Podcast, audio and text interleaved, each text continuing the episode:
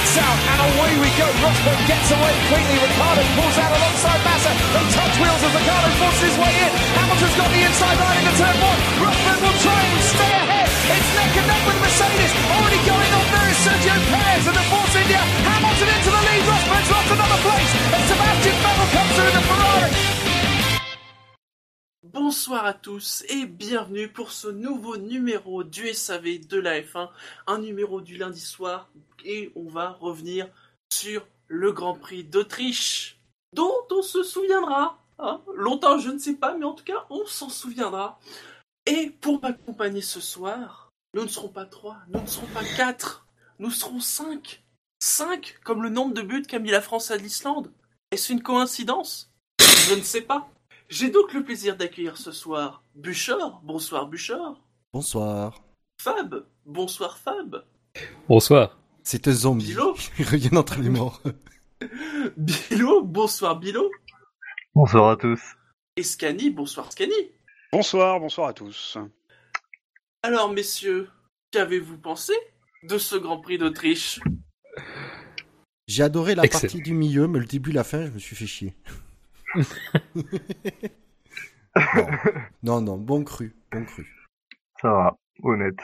Meilleur que Très bien. dernière, ça c'est sûr. Meilleur que beaucoup de Grands Prix d'Autriche, euh, de toute façon. Oui, c'est un bon cru pour Ah. le Grand Prix d'Autriche. Et pas le, le, le superbe final euh, de 2002. Enfin, N'empêche, on est mal hein, si on fait l'émission après euh, de dimanche prochain. Si tu, si tu compares le nombre d'auditeurs au, au nombre de buts, euh, enfin le nombre de chroniqueurs au nombre de buteurs euh, en équipe de France, euh, peut pas y avoir grand monde. Mais on va surtout déjà espérer que la France joue dimanche prochain. Oui. Oui, c'est pour, ça que je dis- pour ça que je dis ça. Alors, euh, au niveau des notes de ce Grand Prix, au niveau des deux années précédentes, l'Autriche avait fait euh, 13,19 en 2014 et 12,83 en 2015. Et cette année, il est à 15,83, donc il fait partie de cette moyenne haute des Grands Prix cette année. Dans le détail, Bill. Oui, J'ai dit juste je t'interromps. Moi, je te propose un truc, c'est qu'on applique un coef de 0,8 aux, euh, aux fans d'Hamilton sur ce Grand Prix. pour, pour, pour avoir une note plus réaliste. Là, je Ah, vous trouve très est. dur. Là. Le premier tir de barrage est parti. Ah, Tu serais surpris. hein. tu serais surpris. Ah, mais moi, j'ai Là, rien contre Hamilton. C'est ses fans. trouve très dur. Hein. Bilo a mis un 15,5. Bûcher a mis un 14,5. David a mis un 18. Fab a mis un 16,75. Toi, tu es mauvaise langue.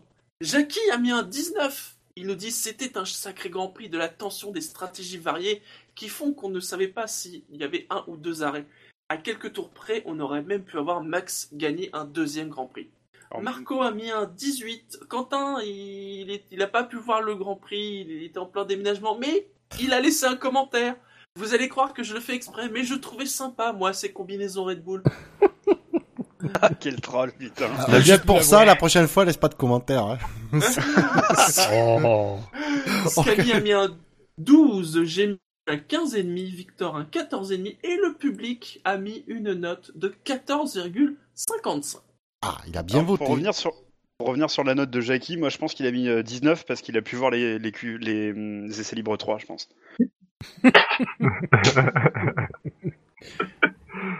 peut pas taxer Jackie d'être fan d'Hamilton. Gu- Gus Gus veut mettre un coef de 0,001 à Jackie. Ah, Ah, ça, c'est Ouais, ça, ça, Ça, bonne idée. euh, Ça, ça- Faut ça- le faire à tous les grands prix, ça. on va en discuter entre nous. On, va- on vous tiendra au, courant de la décision. Messieurs, à moins que vous ayez quelque chose à rajouter globalement Non, sur passe. ce Grand Prix ah, d'Autriche. Vas-y, on va, on attaquer le dur, ouais. eh, c'est la troisième meilleure note quand même de l'année. Notons-le pour l'instant. Nous allons passer au quintet plus ou moins. Un quintet plus ou moins où vous avez été 57 à voter. Merci, merci à vous. Et on commence bien évidemment par le quintet moins, les 5 plus mauvais classés. Avec, à la dernière place, avec un moins 30, Kevin Magnussen. Le spécialiste du slalom. Oui Je En sais pas. Autriche. Il avait dû, il avait dû boire euh, des trucs ou fumer des trucs illicites pour y voir des Mais portes il a de. reconnu sa faute. C'est vrai, il il a a dit que c'était Ah, justifié. pas vu. Lui, il l'a reconnu, c'est bien. Il a pas dit qu'il Ah. s'il le referait ou pas, mais en tout cas, il a dit oui, bon, d'accord. Ah, j'ai pas lu euh, effectivement que de, de déclarations de sa part. Je t'avoue que les déclarations de, de Renault à un moment donné, je m'en bats un peu les. Mais c'est très bien de sa part. C'est une des- c'est quelque chose que n'aurait peut-être pas fait son, son coéquipier. de reconnaître, de reconnaître, de reconnaître. Parce que le slalom. Palmer. Prends ça, Palmer. C'est le grand prix des taquets hein, au jeu ce soir. Ouais. Ah, j'en ai tout un stock à distribuer. euh. Non mais Palmer, il avait rien demandé. Le mec, il était là, il attendait son café. Boum. Ce qui se prend, c'est un gros taquet à la place. Le pauvre. Magnussen qui termine 14ème de la course. Il y a pas grand chose à dire, de toute façon. euh, Ah, C'est des- du Renault, j'ai envie de dire. Voilà, c'est ça. Ah, c'est du Renault, putain. Un célèbre inconnu nous précise, comme l'a dit Brundle, il a oublié qu'il était plus en Formule Ford. Ou plus en GP2. Enfin, je- euh, oui, oui, plus en GP2, c'est vrai. Dans ce cas-là, passons peut-être au suivant. Il vous inspirera peut-être plus. Il a reçu un score de moins 29. Donc il n'a pas été loin quand même d'être dernier. C'est Nico Hülkenberg. Nico Hülkenberg qu'on a vu à peu près 10 secondes en course avant qu'il ne plonge dans les profondeurs Ah. du classement. Ah, lui, il nous a fait une plongée, lui, c'est magistral. C'est- J'ai- J'ai j'ai- j'ai pas compris, quoi. C'est hallucinant. Il partait deuxième, quoi. 29 votes négatifs. Hein. Pour un gars qui part deuxième. Bah, J'ai une pensée pour, euh, pour Victor. Euh, qui doit être très triste actuellement. Euh, non, mais enfin, comme quoi, de, de l'importance de prendre un bon départ malgré tout. Tu vois, c'est que c'était c'était pas sans doute une voiture qui avait les capacités de rester dans le top 5, mais euh, il y avait sans doute mieux à faire. Mais je pense que dès le départ, ça s'est mal goupillé. Euh, il s'est retrouvé dans le peloton. S'il avait gardé sa deuxième place, c'est pas certain qu'il se serait retrouvé dans un peloton et donc qu'il aurait usé plus vite, enfin qu'il aurait usé aussi vite ses gommes, même si, de toute façon, la Force India avait un problème d'usure de, de gomme. Euh, donc voilà, sur le départ c'est catastrophique, c'est un cas d'école. euh, on- Enfin, je sais pas, la dernière fois qu'il était en première ligne, euh, je pense que c'était au Brésil 2010, ça, m'a, ça, ça avait un peu de ça dans l'idée, mais sauf que au Brésil 2010 c'était vraiment sur la performance. Là c'est vraiment sur un loupé total du premier tour, quoi. Et seul pilote à 3 Oh, ans. euh, Il est pas non plus... euh, Enfin, il perd quoi Trois places au premier tour? Il est quatrième plus. au bout du premier tour. Ouais, il en perd deux, ça va. C'est pas, je pense pas que Ouais, ça mais, mais l'envol tant il que est ça. quand même raté, quoi. Enfin c'est. On, on sait pour Oui, mais il y a autre de- chose pour expliquer cette dégringolade. on sait la raison de son abandon? Ou c'est juste qu'il avait plus de freins, pneus? des vibrations. Parce que je, re- je note qu'il a quand même, effectivement, il a fait euh, trois arrêts. Euh, et quand tu vois qu'il a fait 14 tours avec euh, son Moi, j'ai frein. 7 d'ultra tendre usé, ben, je me demande en fait il- s'ils n'étaient pas à court de pneus, quoi. Qui, de toute façon, ils pouvaient pas continuer la course. Après, comme le dit Gus Gus, tu peux louper un premier tour, mais après, tu peux réussir le reste de la course. Et là, euh, enfin, oui, en effet, il est quatrième au bout du premier tour, mais si seulement ça s'était arrêté à la quatrième place. Oui, Bah c'est ça. c'est parce qu'il y a eu un ça- deuxième tour derrière, puis un troisième. oui, oui, oui, ça. Non, mais il y a eu un gros problème au niveau des... Au neuvième tour, il était euh, vingtième. Hein. Alors, il y a le jeu Ouais, des a- arrêts, mais, mais, mais, mais, mais voilà, et vingtième au Oui, neuvième oui, tour. mais à chaque fois, c'est l'un de ceux qui s'arrête euh, en premier, quoi. Que ce soit Mm. pour le premier arrêt, pour le deuxième arrêt. Le troisième arrêt, c'est le seul à en faire. Donc, euh, à partir de là, c'est réglé, Et quoi. Et comme, si et je comme regarde sur ce, il n'a plus jamais été dans les points. euh, comme les écarts étaient faibles euh, vraiment durant le Grand Prix, euh, il a pas pu remonter avec des pneus neufs après ses après ses arrêts et dit euh, en apathie et, euh, et comme il usait beaucoup ses pneus, ben voilà, ça donne ça. Alors c'est euh, c'est un problème. euh, Est-ce que c'est lui ou est-ce qu'il y a aussi le, la Force India qui peut être euh, mise dans cette euh, catégorie là Est-ce que le, parce que Perez a quand même réussi à remonter, mais Bah, c'était ah pas oui, non plus ça. Mm. euh, très ouais très étonnant quand même. C'est euh, c'est une usure une usure précoce des pneus. Oui, mais si- tu compares avec ce qui est comparable, c'est-à-dire la course de, de Button, euh, Button, son départ, au contraire, est- vraiment essentiel dans le reste de sa performance, parce que c'est le départ et les premiers tours, évidemment. Euh, il parvient à rester devant euh, Raikkonen euh, un moment. Mine de rien, ça le protège un petit peu de la suite de la course. Euh, quand Hülkenberg, effectivement, lui, c'est vraiment de bout en bout. Donc, euh, je veux dire, je veux bien, après, c'est pas une critique forcément contre Hülkenberg, hein, euh, que la Force India bouffe beaucoup les pneus, c'est pas une, quelque chose qui, nous arrive d'un coup. Surtout, sur cette piste qui était quand même particulièrement difficile avec les pneus. mais, mais voilà, enfin, je pense que Pourquoi a-t-il loupé son départ? Ça, bah, je sais pas, on n'a pas eu d'explication précise, mais c'est évidemment le, vrai tournant de sa course. Enfin, moi, ce que j'ai ressenti quand j'ai vu quand j'ai vu les premiers tours, c'est qu'il il avait perdu pied, quoi. Euh, certes, il y avait des problèmes de pneus, mais enfin, un pneu quand même au bout de deux tours, était quand même pas complètement parti, et t'avais déjà l'impression qu'il était en qu'il était en apnée face à des adversaires qui étaient plus rapides que lui, certes, mais, qui- mais qui étaient pas forcément dans une phase d'attaque, parce que tout le monde, même ceux qui étaient en pneus su- super tendres, n'étaient pas forcément à fond, étaient aussi euh, en, recherche d'une certaine euh, conservation du pneu malgré tout. On l'a vu d'ailleurs avec Raikkonen qui a pas été à l'attaque immédiate sur euh, Button. Mais je suis pas sûr que le départ ait eu beaucoup d'incidence parce que il y a un moment donné, bah, c'est après le premier arrêt et avant les safety cars, Hülkenberg est juste derrière Button. Il est vraiment juste derrière, il est dans, ses échappements, donc c'est pas. il- au final, euh, il peut encore espérer un, un gros résultat euh, quand on voit le, la position finale de, de Button. C'est vraiment après où bah, le pneu, le pneu tendre a pas tenu, il fait que 26 tours avec, alors que les autres en font une quarantaine. Il y avait encore un coup à jouer pour lui.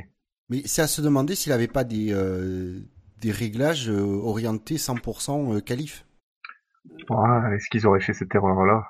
Alors qu'on sait très bien cette année que. Après, attention, hein, euh, entre les qualifs et la course, euh, les conditions ont été très différentes. Hein. Faut pas l'oublier.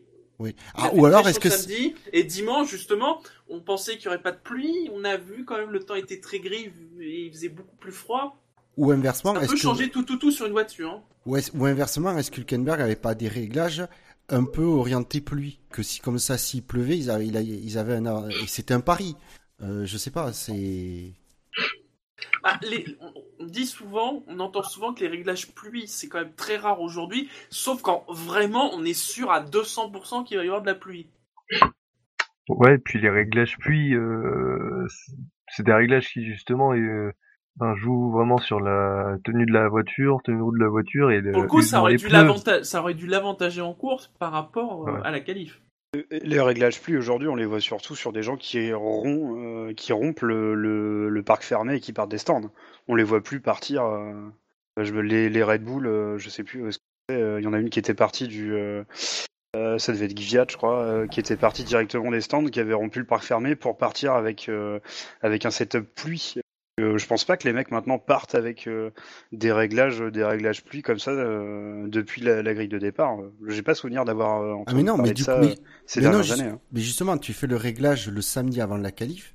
Mmh. C'est là où tu, euh, ils auraient pu faire euh, un pari en disant, ben on va un peu orienter les réglages euh, pour la pluie, sauf que euh, comme il n'y a plus la pluie, ben sur 100% sec, euh, tu, ça bouffe les pneus. J'en sais rien, parce que bon, la Force India, elle est pas réputée pour euh, consommer du pneu à ce point-là. Ah, je me rappelle qu'en début de saison, c'était l'équipe qui avait, une des équipes qui a fait le plus de difficultés. Alors après, c'est vrai qu'il y a eu ce, cette, euh, ces deux trois courses euh, qui viennent de passer où euh, ils ont fait des bons résultats, mais et que les pneus tenaient. C'est bizarre. C'est assez inexplicable parce qu'ils étaient quand même en forme de durant les durant le week-end et en course, c'était vraiment le moment où c'est même Pérez, on y reviendra. là, euh, même s'il Ah, fait une bonne remon- même fait une bonne remontée, c'est pas non plus euh, extraordinaire. Enfin, il n'y a pas de. Parce qu'il a, bah, on en revient, ouais, il, il a abandonné, mais s'il avait pas abandonné, il aurait fini dans les points quand même. Ouais, ouais. Ouais, En mais partant enfin, c'est- 16ème, Ver- euh, Oui, mais on s'attend mieux d'une Force India qui, euh, par rapport, encore une fois, par rapport au- à ce qu'elle a montré au début du week-end. Sachant que la, vo- si la on voiture de sécurité les a pas aidés quand même hein, aussi non plus. donc, euh. Ouais. Non mais après Force India, le problème aussi globalement, c'est que sur cette course-là, ils souffraient des freins de, de manière assez copieuse. Enfin, les deux voitures abandonnent à cause de ça. Même si, euh, Oui. comme je disais tout à l'heure, Hülkenberg se plaignait aussi de vibrations donc, pour arranger le, le tout, mais euh, il y avait un vrai problème et c'était pas d'ailleurs- c'était d'ailleurs pas les seuls puisqu'on sait que Rosberg a eu visiblement des problèmes, que Massa a eu des problèmes, donc euh, très bien, messieurs, quelque chose à rajouter sur la course de Klickenberg Non. Non? Eh bien, dans ce cas-là, passons au pilote suivant, qui a fait un score de moins 19 avec que des votes négatifs. Et si je vous dis que Jassem ne va pas être très content, Ah oui. même si peut-être il se doute, je n'ai pas vu ses réactions sur son fil Twitter, mais c'est Daniel Ricciardo. Ouais, ça Pourquoi fait mal. Ouais, pourquoi il a pris que des votes négatifs? Ah, la tenue Bah, vestimentaire, la probablement. comparaison. hein. Il faudra qu'on revienne dessus à un certain point. On a Mais- parlé dans les SAV des qualifs, mais il faudra qu'on en reparle. Enfin, je veux dire. ouais, Il- bah, Il a quand même eu le, le bon goût de, de ne pas aller sur le podium, de se rendre Voilà. compte que sa- tenue n'était pas adéquate et euh, voilà. C'est- C'est ça, c'est pas lui qui aura l'air con euh, sur la photo, quoi. Moi, j'ai trouvé ça bien. Moi, je pense qu'il a fait exprès. il s'est dit non, je peux pas monter avec cette tenue ridicule. Et euh, moi, je suis pas surpris par autant de votes négatifs par Ricardo, parce Bah. que moi-même, j'étais assez déçu par sa course, donc euh, Oui.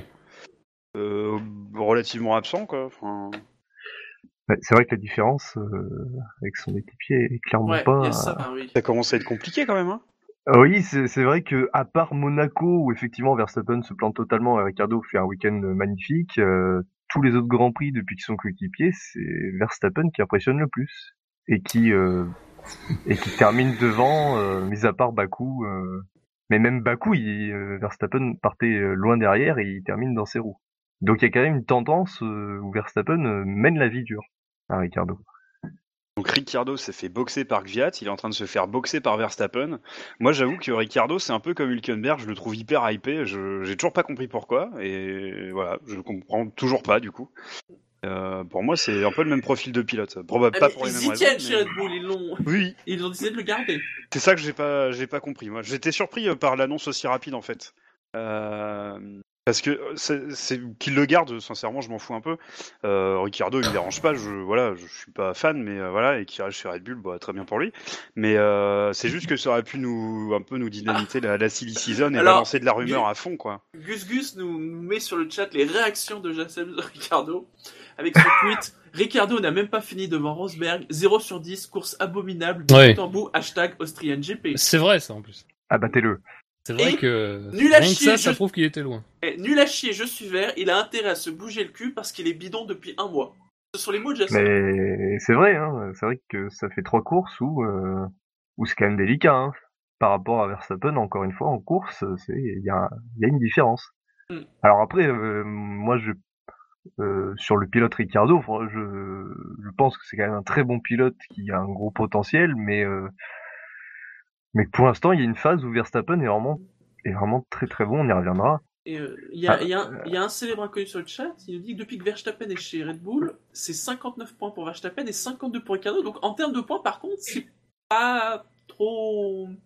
Oui, non, mais après, après, je pense que le, problème de Ricciardo, ça, ce qui avait d'ailleurs un peu, enfin, beaucoup pénalisé sa saison euh, précédente, c'était ses attentes qui étaient assez haut placées par rapport à la monoplace qu'il a eu entre les mains, qui avait quand même beaucoup joué dans ses performances, parce que, alors, bon, même si la chance a quand même été beaucoup du côté de Viat, qui a pu marquer beaucoup de points dans des circonstances où, où Ricciardo a, pu en marquer moins ou pas, il y a ça aussi qui a fait que, mais ça aussi, son moral était un facteur, il l'a reconnu lui-même à l'intersaison.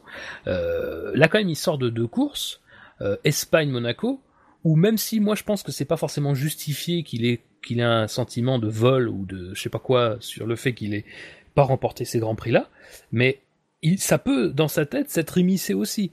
Euh, donc euh, ça m'étonne pas non plus. Ricciardo il a pas euh, dire la première saison où il arrive, euh, c'est un peu comme Verstappen qui vient d'arriver là. C'est, tu sais, c'est, Mm. c'est voilà, t'as entre les mains un, un jouet, euh, c'est, c'est super. Tu peux aller vite avec, euh, tu peux même jouer la victoire avec. Donc euh, la première saison, enfin, on, est- on est quand même, je pense, très peu à croire que Ricciardo est meilleur que Vettel. Et pourtant, il l'a battu assez nettement. Mm. En remportant trois victoires contre zéro. Donc, je pense que ce qui joue beaucoup chez Ricciardo, c'est quand même beaucoup le moral, le mental, et, eh ben, il sort de deux, dé- enfin, de deux déconvenus qu'il a vécu comme des déconvenus, et il aura beau dire qu'il essaie de passer outre, on voit bien quand même que ça le marque. Est-ce que ces résultats derrière, c'est pas un peu ça, et un peu aussi euh, la confiance sur laquelle surfe Verstappen malgré tout? Voilà, c'est tout ça mélangé, c'est c'est difficile. Mais sur ce Grand Prix-là, ce qui est clair et net, c'est qu'en rythme, Ricciardo était pas là. Euh, et, et je pense que ce que disait Jassem dans un de ses tweets, le fait que Ricciardo a même pas été capable de profiter de la, de- du problème de Rosberg et de sa pénalité. Enfin, Rosberg, je- il perd Ah ouais. au moins 20-25 secondes dans, ce, dans toute cette affaire-là, si tu comptes la pénalité. C'est quand même énorme, quoi. C'est quand même énorme. Euh, donc, euh, voilà. Enfin, je veux dire, rien que ça, ça prouve que c'était vraiment pas le bon Grand Prix. Et après, parce qu'on nous le demande, est-ce qu'il y a un effet d'avoir re-signé chez Red Bull? Je suis pas sûr parce que j'ai l'impression que ça a commencé avant. On l'a dit, hein, ça fait plus d'un mois que de, de- c'est plus l'arrivée de Verstappen euh, qui fait quelque chose plus que le fait d'avoir re-signé. Ah, il y a Anon Bon. 85 qui demande pourquoi est-ce qu'il serait pas meilleur que Vettel. Parce qu'il est moins bon. Voilà. C'est compliqué, on a, on, on- Non mais Très bonne on a eu qu'une Euh, saison pour le. Euh, Excuse-moi, Bilo. Euh, Enfin, sincèrement, moi je suis d'accord avec Fab quand il dit que je parle encore au nom de tout mon équipe. Hein, tout... Euh, Il y a personne ici qui voit euh, Ricciardo meilleur que Vettel et pourtant il l'a battu. Mais sincèrement, il est beaucoup moins bon que Vettel. Enfin, euh, ça se voit quand même. Je veux dire, à un moment donné, c'est un peu évident, quoi. Beaucoup moins bon, c'est pas Beaucoup non plus moins un bon, âne. euh, Non, non, mais c'est pas un mauvais pilote, loin de là. Après, non, c'est- non, c'est non, un bon pilote, c'est pas- qu'il était moins bon que Vettel. Mais pas après, dit je un dis pas qu'on a des- pas dire ce que j'ai pas dit. Je Oui, dis oui, pas non, qu'on a un tableau avec euh, d'un côté les qualités de Vettel, d'un côté les qualités de Ricciardo, d'un côté défauts de Vettel, d'un côté défauts de Ricciardo. C'est pas ça. Mais- Mais c'est que je pense que le ressenti d'à peu près tout le monde, euh, globalement, je veux dire, c'est que on, on pressent que Vettel est meilleur déjà parce que de toute façon Vettel a prouvé plus de choses que Ricciardo. C'est un premier, c'est une première, euh, c'est une première chose. Et puis ensuite parce que voilà, c'est pas, c'est pas tout à fait le, le même style de pilote.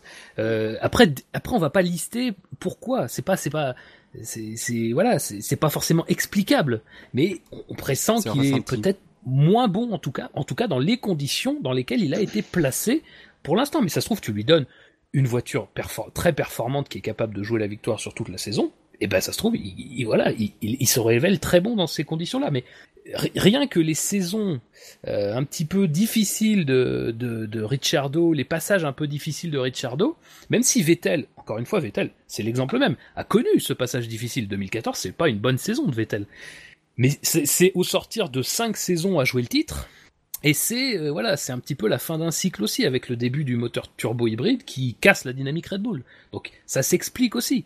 Je veux dire Ricciardo, ça s'explique aussi, mais bon, il reste des choses à prouver pour Ricciardo malgré tout. Même s'il a beaucoup de talent, ça personne ne le niera. Les trois victoires, il a été les chercher quand même. Voilà, donc il y a pas de. Euh, je pense qu'effectivement Vettel est meilleur, mais on, on- on dit aussi ça surtout par rapport au palmarès. Là, évidemment, en 2014, ce n'est qu'une saison, on peut pas forcément tirer de conclusion, mais il n'empêche que Ricardo l'a fait et que si on prend le début de saison de 2016, euh, beaucoup de gens s'accordaient euh, à dire euh, que Ricardo était l'un des hommes forts de cette saison, Oui. peut-être même devant Vettel quand on voit vraiment les résultats qu'il faisait et les courses qu'il faisait à bord de sa voiture. Là, c'est vrai que depuis, voilà, c'est depuis deux trois courses où ça va moins bien. Je manque de régularité aussi. euh. Oui, je pense aussi que là, il y a, y a peut-être un, un contre-coup euh, dû au, aux deux grands prix où effectivement, il passe près de la victoire euh, et il ne l'a pas. Après, il est pas largué, enfin, si il est largué, mais il laisse pas trop de pilotes entre lui et Verstappen. C'est. C'est encore un peu tôt pour dire euh, ce que ce que vaut Ricardo par rapport à Verstappen, mais il doit inverser la tendance. Quoi. Allez, passons au pilote suivant et on reste dans la filière Red Bull. Avec un 1-15, c'est Daniel Gviat. Ça c'est dur. Ah, Oh. il a fait deux Oh, tours. là. Ouais, ce que Voilà. je veux dire, c'est- c'est Bon, moins c'est raide, 7,5 par, euh, par tour. Bon, d'un côté, euh, on sait même, on sait pourquoi il a abandonné?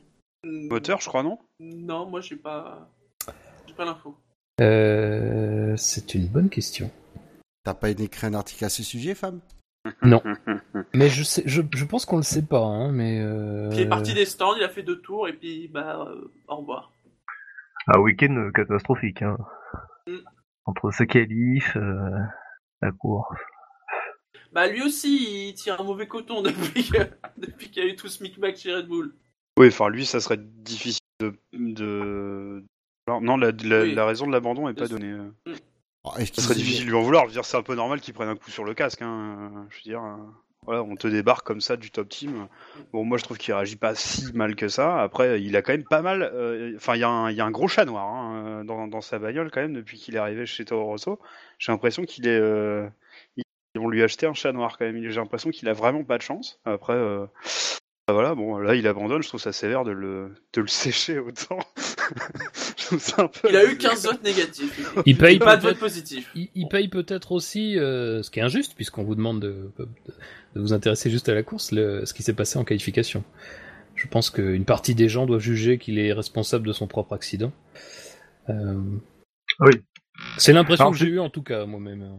Parce Non, que sur la course, on peut quand même euh, décemment pas le sanctionner pour les deux tours qu'il a fait. Quoi. Oui, c'est- effectivement, ce serait injuste de le pénaliser pour un problème technique qui n'est pas qui n'est pas de son fait. Après, par contre, je suis pas d'accord. Si les gens euh, peuvent noter la, la qualif, euh, parce que la qualif conditionne aussi la course, il faut noter aussi, je pense. Ouais, mais à Ah oui, mais il là- fallait sécher là- Rosberg parce qu'il a, il a eu pareil, quoi, tu vois.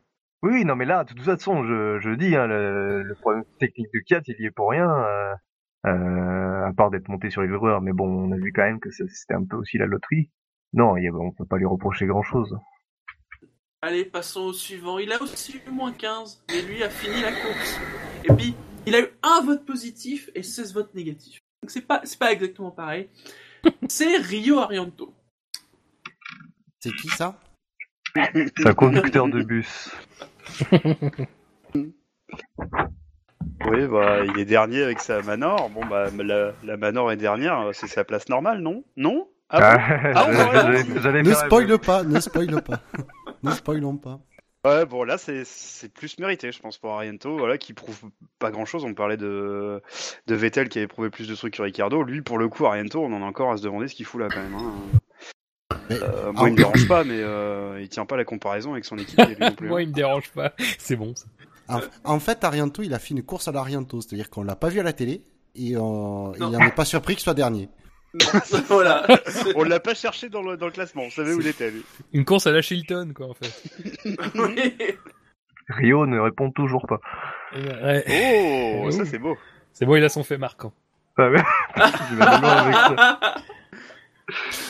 Euh, non, et puis en plus, c'est un petit peu inquiétant quand même, parce qu'après, on peut pas se réjouir que quelqu'un euh, de euh, soit au chômage, mais il a, il a jusqu'à la fin du mois, je crois, pour boucler son financement. C'est pas comme ça qu'il va y arriver, quoi. Ah oui, c'est 7 millions?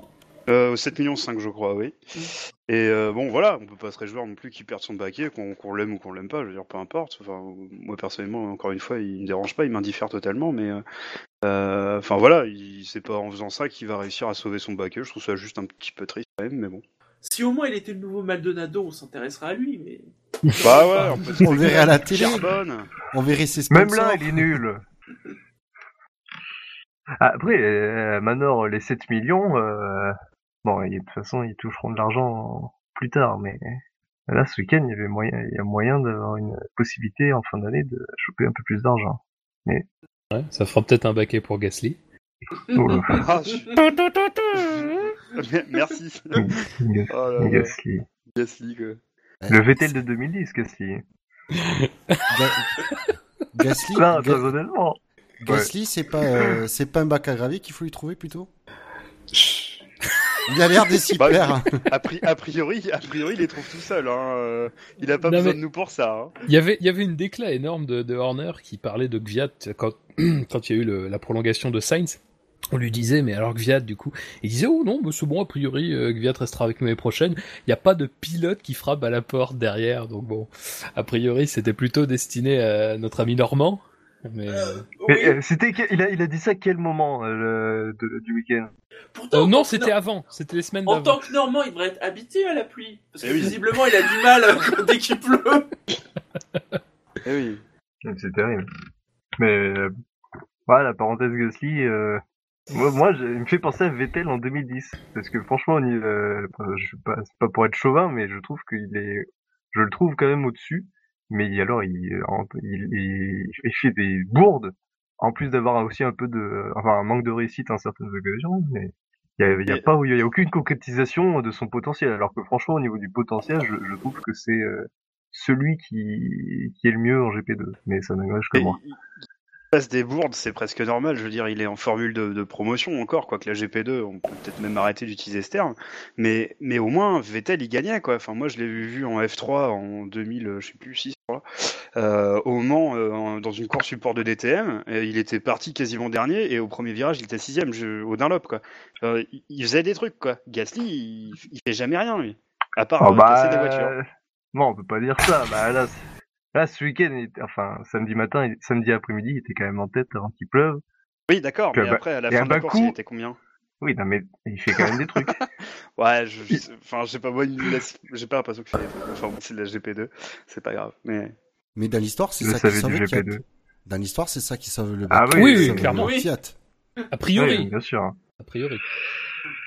Parce que s'il y avait, s'il y avait un candidat sérieux, Red Bull, pour, euh, pour, à promouvoir en F1, euh, 4, c'est bye bye. Hein, euh. Ah bah il n'hésiterait pas. Hein.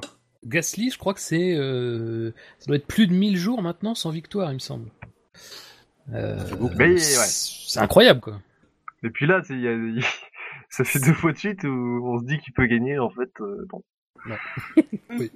Ça fait, ça fait clairement, dernier tour. euh, ça fait clairement trop pour euh, pour Marco, pour le docteur Marco.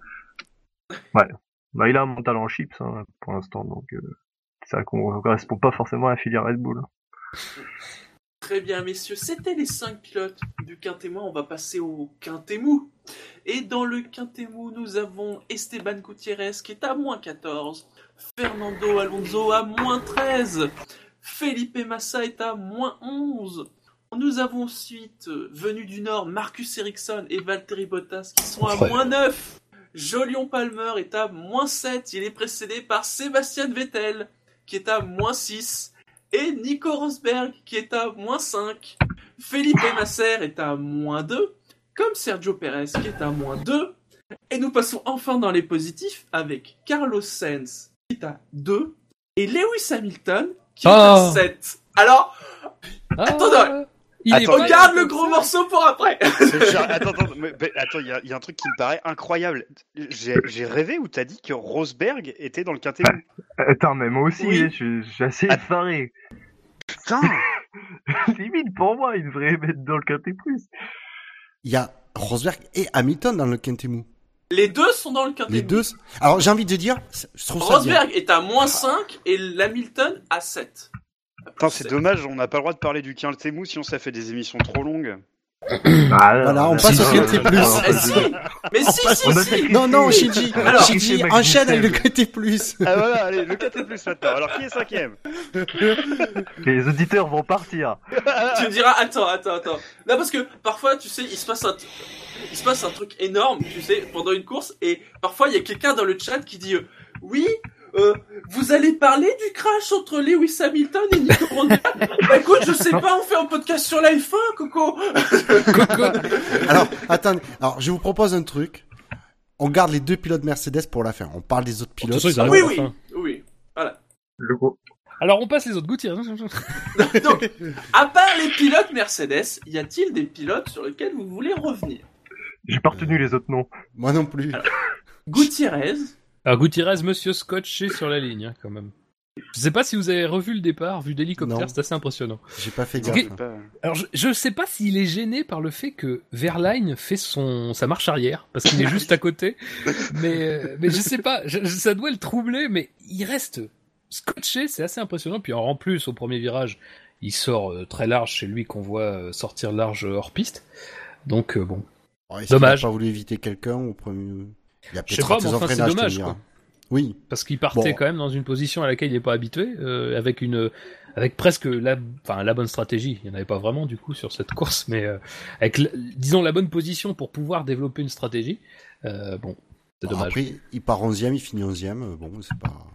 Avec une Ouais, mais race, bon. c'est pas non plus Pas euh, mieux à faire, hein. ridicule. Non, non, mais ce qui est dommage, c'est que c'est après on Oui, va pas s'attarder oui, sur il y avait du mais potentiel. c'est- il- Voilà, c'est ça. Dès le départ, il, il ruine déjà ses chances, quoi. C'est ça qui est dommage. Donc ça c'était Gutiérrez. On a Alonso, Massa. Vous m'arrêtez. Hein. Alonso, Massa, Ericsson, Bottas, Palmer, Vettel. Ah bah, On peut parler de Vettel Bah, on quand va même. pas Vettel, ouais. Vettel. Ouais, on va parler surtout de son arrière droit. Ah On si, va, on va parler si, de on son arrière droit. Pirelli, il a, crevé, je crois. Pirelli a Des tweeté- débris. Pirelli a tweeté 6 minutes après, c'est parce que enquête de 6 minutes, donc euh, sans doute les, plus- les plus fiables, a priori, que c'était des débris. Bon, ils ont retiré le tweet quand même parce que c'était pas sérieux. Mais, euh, mais voilà. Enquête de 6 Toto. minutes, ça fait une mauvaise émission d'M6. Oui, c'est vrai. Ouais, ça me fait surtout penser à un, à un truc automatique, tu sais, qui balance. T'as juste à cliquer, ça envoie le tweet automatiquement. Ah, c'était pas le bon. D'ailleurs, euh, Toto Wolf a dit que Rosberg et Hamilton avaient eu le même problème que Vettel. Ah, Après Mais avoir les mêmes le problèmes entre ça. eux. Oui, oui. Non, mais dès qu'il y a un problème temps. sur une voiture, les Mercedes l'ont. Euh, C'était boutade. Non, mais Vettel, de toute façon, c'est risqué. Enfin, euh, je vais pas dire qu'il l'a mérité, mais mais il y a quand même un, un risque au niveau de la stratégie chez Ferrari. Enfin, et c'est, euh, on voit les pneus qui s'usent et euh, bon, et c'est ce week-end, on savait qu'il y avait un, un risque de crevaison. paraissait bien usé quand il a eu son. Mais bon, euh, Alors, il, Moi, était à j'avais- son... va- il était avec- à- sur son 26e tour. Euh, Un pneu super tendre usé. usé. Oui, mais c'est son sauce de la. De toute façon, c'est son sauce Non, de mais- qu'il a utilisé en qualif. C'est- De Oui. toute façon, bon, je veux dire, après, ce qu'on va dire là, ça n'a pas beaucoup de- d'intérêt parce que de toute façon, on sait pas les cons- on sait pas les causes du, du problème. Ça peut être beaucoup de choses. Ça peut être l'usure.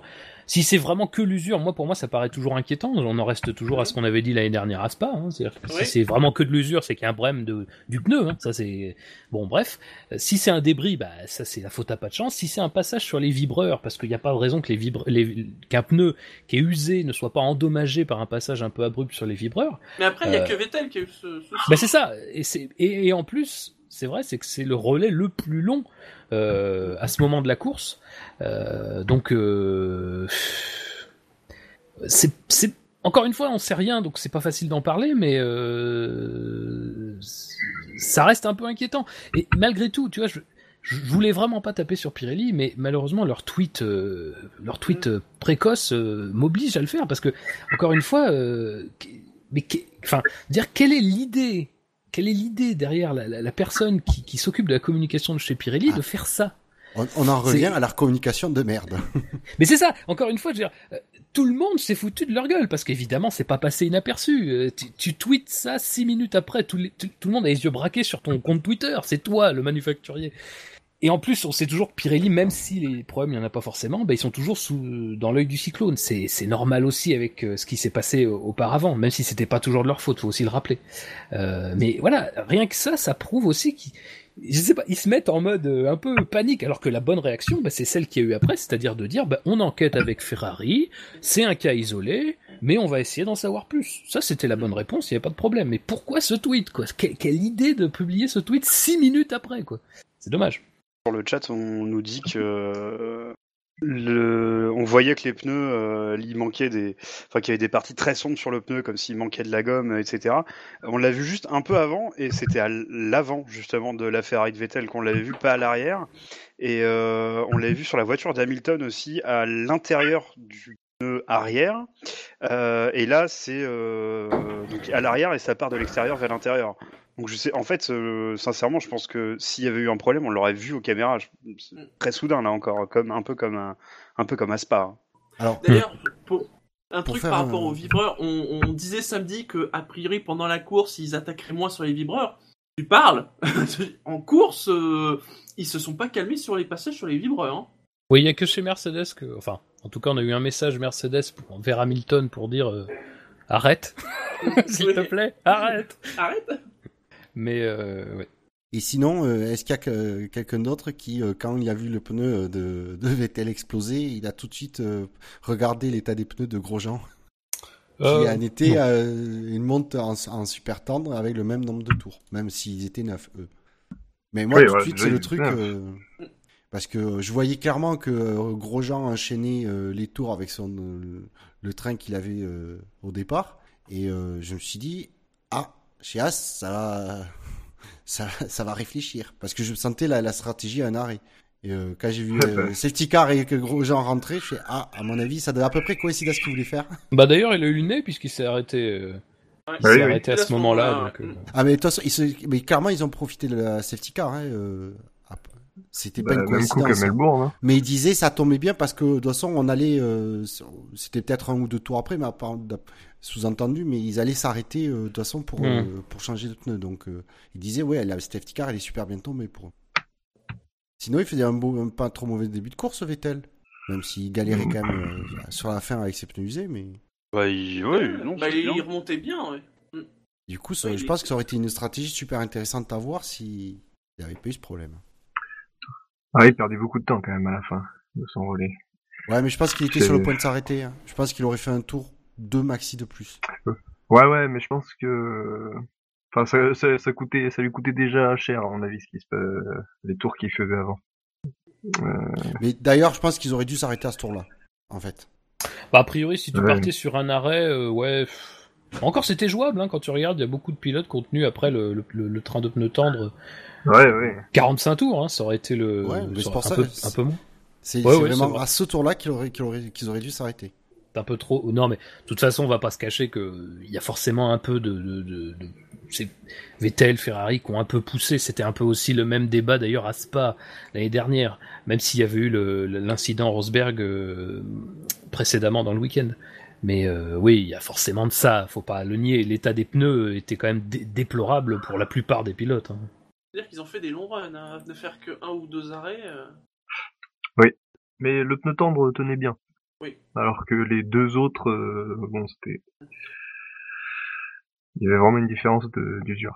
Et je dis bien un ou deux, pas comme ce qui a été. Parce que, alors, les, les papiers, les, les documents de la FIA parfois, c'est magique. Là, euh, pour, le, pour le, les- la liste des arrêts, je sais pas où ils ont, je sais pas où ils ont trouvé, trouvé les arrêts, mais les documents qui t'indiquent, ils t'indiquent que Hamilton a fait quatre arrêts lors du Bah. Grand Prix. C'est les deux passages par les stands sous safety car, je pense. Oui, mais tu les mets pas en arrêt. Ah oui, ils sont si, vraiment débiles. par les stands. tu les mets Ah non, pas oui, en mais arrêt ça au arrête stand. Un arrêt, c'est un arrêt. Un arrêt, ça veut dire euh, ne plus bouger. Mais ça, c'est comme euh, ah bah oui, mais non, mais tu, mais enfin, c'est, on est d'accord, pour- on est d'accord, hein, mais le problème, c'est que sur des papiers officiels qui sont pris bé- bé- bé- méchamment, c'est à partir du moment où t'entres dans les stands. hein. Que tu t'arrêtes, Ouais, que tu t'arrêtes. D'ailleurs, c'était souvent le cas, notamment pour les euh, pour Les drive-through. les, les drive-through, voilà, qui étaient comptés comme Oui. des passages au stand, qui sont des passages au stand, mais qui sont évidemment Mais- pas des arrêts au stand. Mm. Euh, voilà, ça comptait comme un Ça arrêt rappelle- sur les feuilles officielles.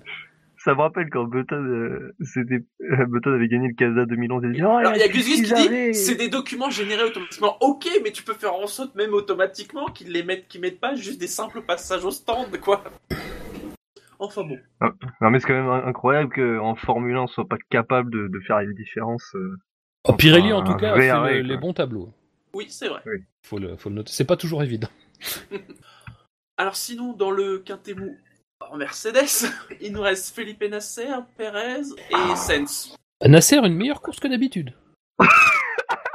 non, non, mais c'est vrai en plus. On Ah, et il arrive Ah, à dire ça sans rigoler, quoi. c'est- Non, non, mais c'est Euh, vrai. Elle Attends, est il, fait un- 13ème.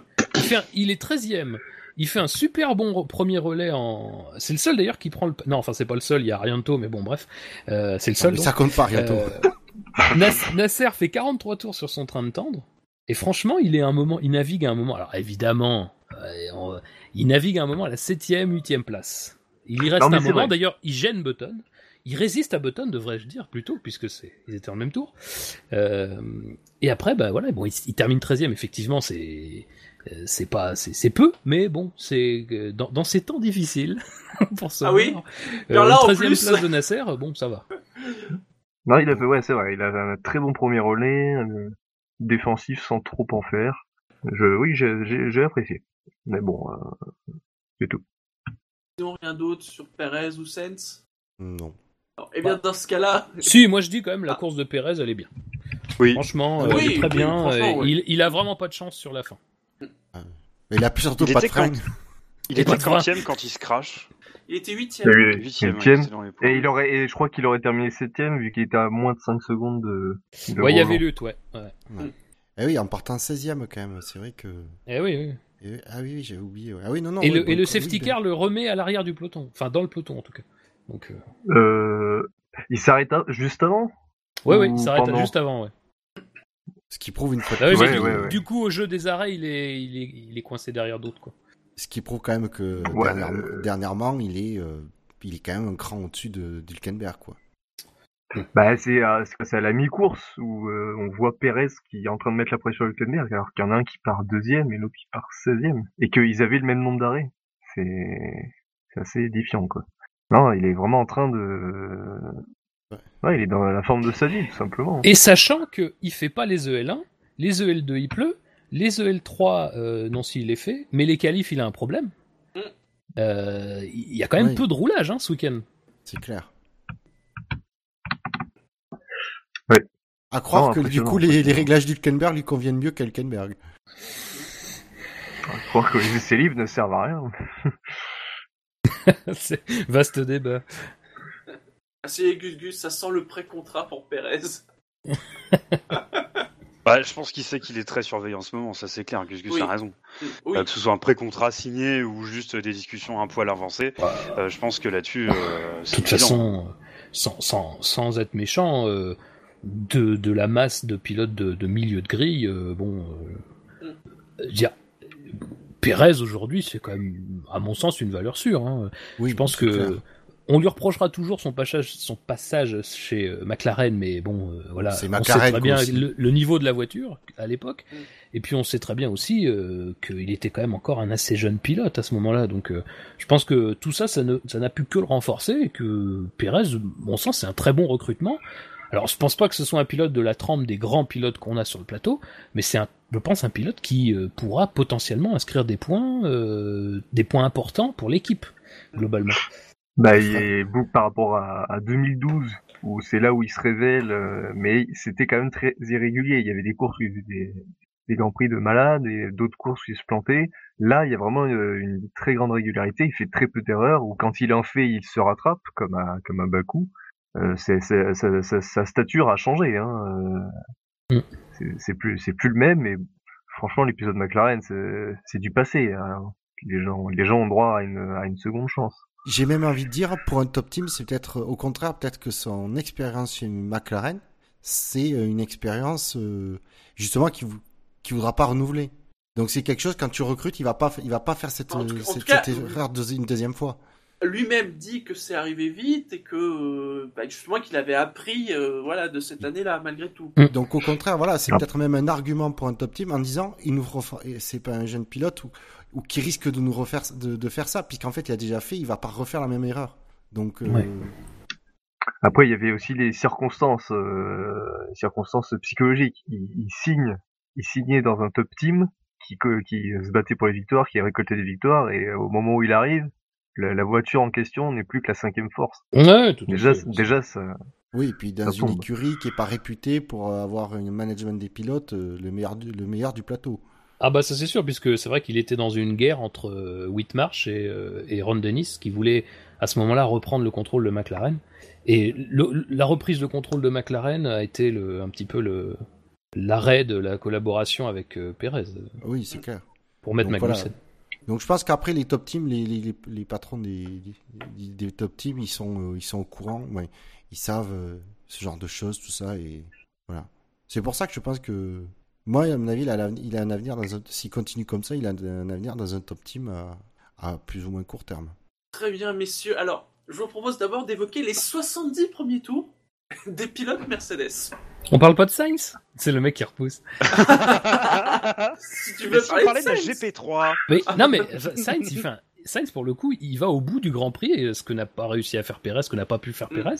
Euh, il part 15e, un très bon départ, il est déjà 10e, euh, là. et puis après, bah, il, il profite de d'un bon rythme dans le dernier relais, notamment entendre. Euh, parce que c'est vrai que la, lui aussi, la voiture de sécurité le catapulte un peu loin dans le peloton, donc euh, euh, franchement, le dernier relais de, de, de Sainz, c'est vraiment impressionnant et euh, enfin c'est notable quoi sur cette course. euh, à mon sens, c'est un des un des meilleurs pilotes. Il aurait mérité pour moi de figurer dans le dans le quintet plus. Oui, ça oui. qu'il est 7ème. Hein. il part Oui, 15e. Oui, Ouais. Il part 15e, il finit 7e, euh, moi 8e euh, Septième. ah, physiquement, mais avec la pénalité de Grosjean, ça fait euh, 7e. Euh, ouais, c'est... Non, non. Bon, après, il y a 6 abandons. Grosjean reste devant. mais- Après, il a un petit peu de chance de pas prendre une pénalité aussi. Hein. Ah oui, oui, euh, de la défense il, sur Perez. il aurait et, pas volé, euh, hein, sincèrement. ouais. euh, Je pense Il aurait pas, euh, euh, il aurait pas volé de prendre 5 secondes lui aussi. euh. Oui, pour le coup, elle, euh, mm, pas un très beau geste envers Perez euh, sur le Ah dépassement. non, clairement. Après, je pense, je suis pas, je pense pas que ça aurait changé quoi que ce soit au classement final, mais non, euh, ouais. non euh, mais néanmoins, ça aurait pas été volé quand même. Bon, bon, de toute façon, on- les, les commissaires de c'est un peu bizarre. enfin. C'est c'est là qu'on voit que t'es fan de Villeneuve hein, quand même. Il y a quelque chose. hein. Il y, a, il y a un lien, il y a une parenté, c'est pas possible. Il y a un truc, il y a un truc. Ah oui, il y a un truc. Ah non non. Allez, Lewis et Nico. Allez, le quintet plus. Les 70 premiers tours, pour Oui. commencer. Oui, oui, oui. 70 premiers tours. Franchement, euh, si on reprend les 70 premiers tours, euh, pour moi, Rosberg Ah, doit même gagner le classement du SAV. Si on Ah, prend il juste les fait. 70 premiers tours. Oui, il fait, pour il une, fait fois, une Merce- pour une fois, une Mercedes qui remonte bien. dans le trafic, punaise, il m'a, Ouais. il il impressionné comme il, euh, il Ouais. remontait. Euh, Ouais. Ah, je suis pas d'accord, mais alors pas moi. du tout d'accord avec vous. Euh, Oh, le parce que déjà, non, non, écoutez-moi, écoutez-moi, écoutez-moi avant de me, cra- me cracher dessus. Euh, tout ça parce que je suis noir. Euh, non, mais premier relais de- de- d'Hamilton, euh, 21 tours sur des pneus ultra tendres, sans perdre un rythme fou non plus. Donc, euh, je il y a une constante quand même cette année. euh, Monaco, Canada, euh, Ouais. Autriche, il, il sait tenir des pneus ultra tendres. hein. C'était le seul sur ce Grand Prix. hein. Je vous invite à regarder la longueur des relais des autres. Voilà, il n'y a, pas de- y a pas de discussion possible. hein. Ouais, Donc, après, euh, ça- Oui, mais enfin, après- non, On mais- dit pas qu'Hamilton on Non, dit non, mais a été nul. Ah, on mais dit non, Nico a là. bien remonté, c'est tout. Ah non, mais ça. Non, mais. euh, Bouchard, Mais t'as- même euh, sans non, ça. Bilo, t'as bien dit que tu mettais la course de Rosberg avant celle d'Hamilton. Sur les 70 premiers tours, Oui. ouais. Et donc, Hamilton part sur une stratégie à un arrêt, fait à peu près le travail, puisque le but c'était d'arriver au 23e tour avec ces pneus-là, mais bon, c'était pas possible. Là, mais d'étendre, et on s'attend à ce qu'il aille au bout. Enfin, c'est la stratégie de base. Et je sais pas, apparemment, Mercedes, au moment de la voiture de sécurité, s'est mise à cogiter, s'est mise à réfléchir et à trouver que la, stratégie à, deux arrêts, c'est-à-dire passer les deux trains de tendre, était la, la meilleure. Alors, du coup, Hamilton, qui n'a pas forcément beaucoup attaqué sur son premier relais, puisqu'il était sur une stratégie à un arrêt, se retrouve derrière Rosberg, parce que déjà il fait pas des très bons tours d'entrée de sortie, et qu'en plus ses arrêts se passent pas super bien, mais le premier arrêt de Rosberg se passe pas très bien non plus, donc faut pas non plus euh, exagérer là-dessus. Donc il se retrouve derrière Rosberg, il est plus ou moins coincé derrière Rosberg, enfin bon, bref. Et donc il fait cet arrêt au stand, euh, ce, deuxième arrêt au stand. Moi je m'excuse, mais euh, sur, sur ce début de course, je veux bien que Rosberg remonte vite et qu'il soit devant Hamilton, mais pour moi la course de Rosberg est pas meilleure que celle d'Hamilton. C'est juste qu'Hamilton subit un changement stratégique et que forcément ça le place derrière Rosberg à ce moment-là. Je- Euh, Enfin, moi je dis pas que la course de Rosberg est mauvaise, mais j'ai du mal à comprendre pourquoi Ah, mais je suis fait primer d'accord. sur moi, celle pas. Ah, bah, c'est l'une n'est pas moi, que moi, l'autre. Bah moi je vais expliquer pourquoi. Euh, alors déjà, il perd quand même du temps en début de course, il remonte. Alors évidemment, Hamilton euh, fait, il y a une autre stratégie, mais enfin on a loué la stratégie d'Hamilton à Monaco. Euh, je vois pas pourquoi là on, on écarterait le facteur stratégique de de ce Grand Prix euh, et de ce et de ce premier relais. Euh, J'ai envie de dire, ils, ils n'ont qu'à en prendre qu'à lui-même et à son équipe si euh, s'il fait euh, durer son relais. Et ensuite, lorsqu'il euh, ressort des cendres, il ressort trois secondes derrière Rosberg.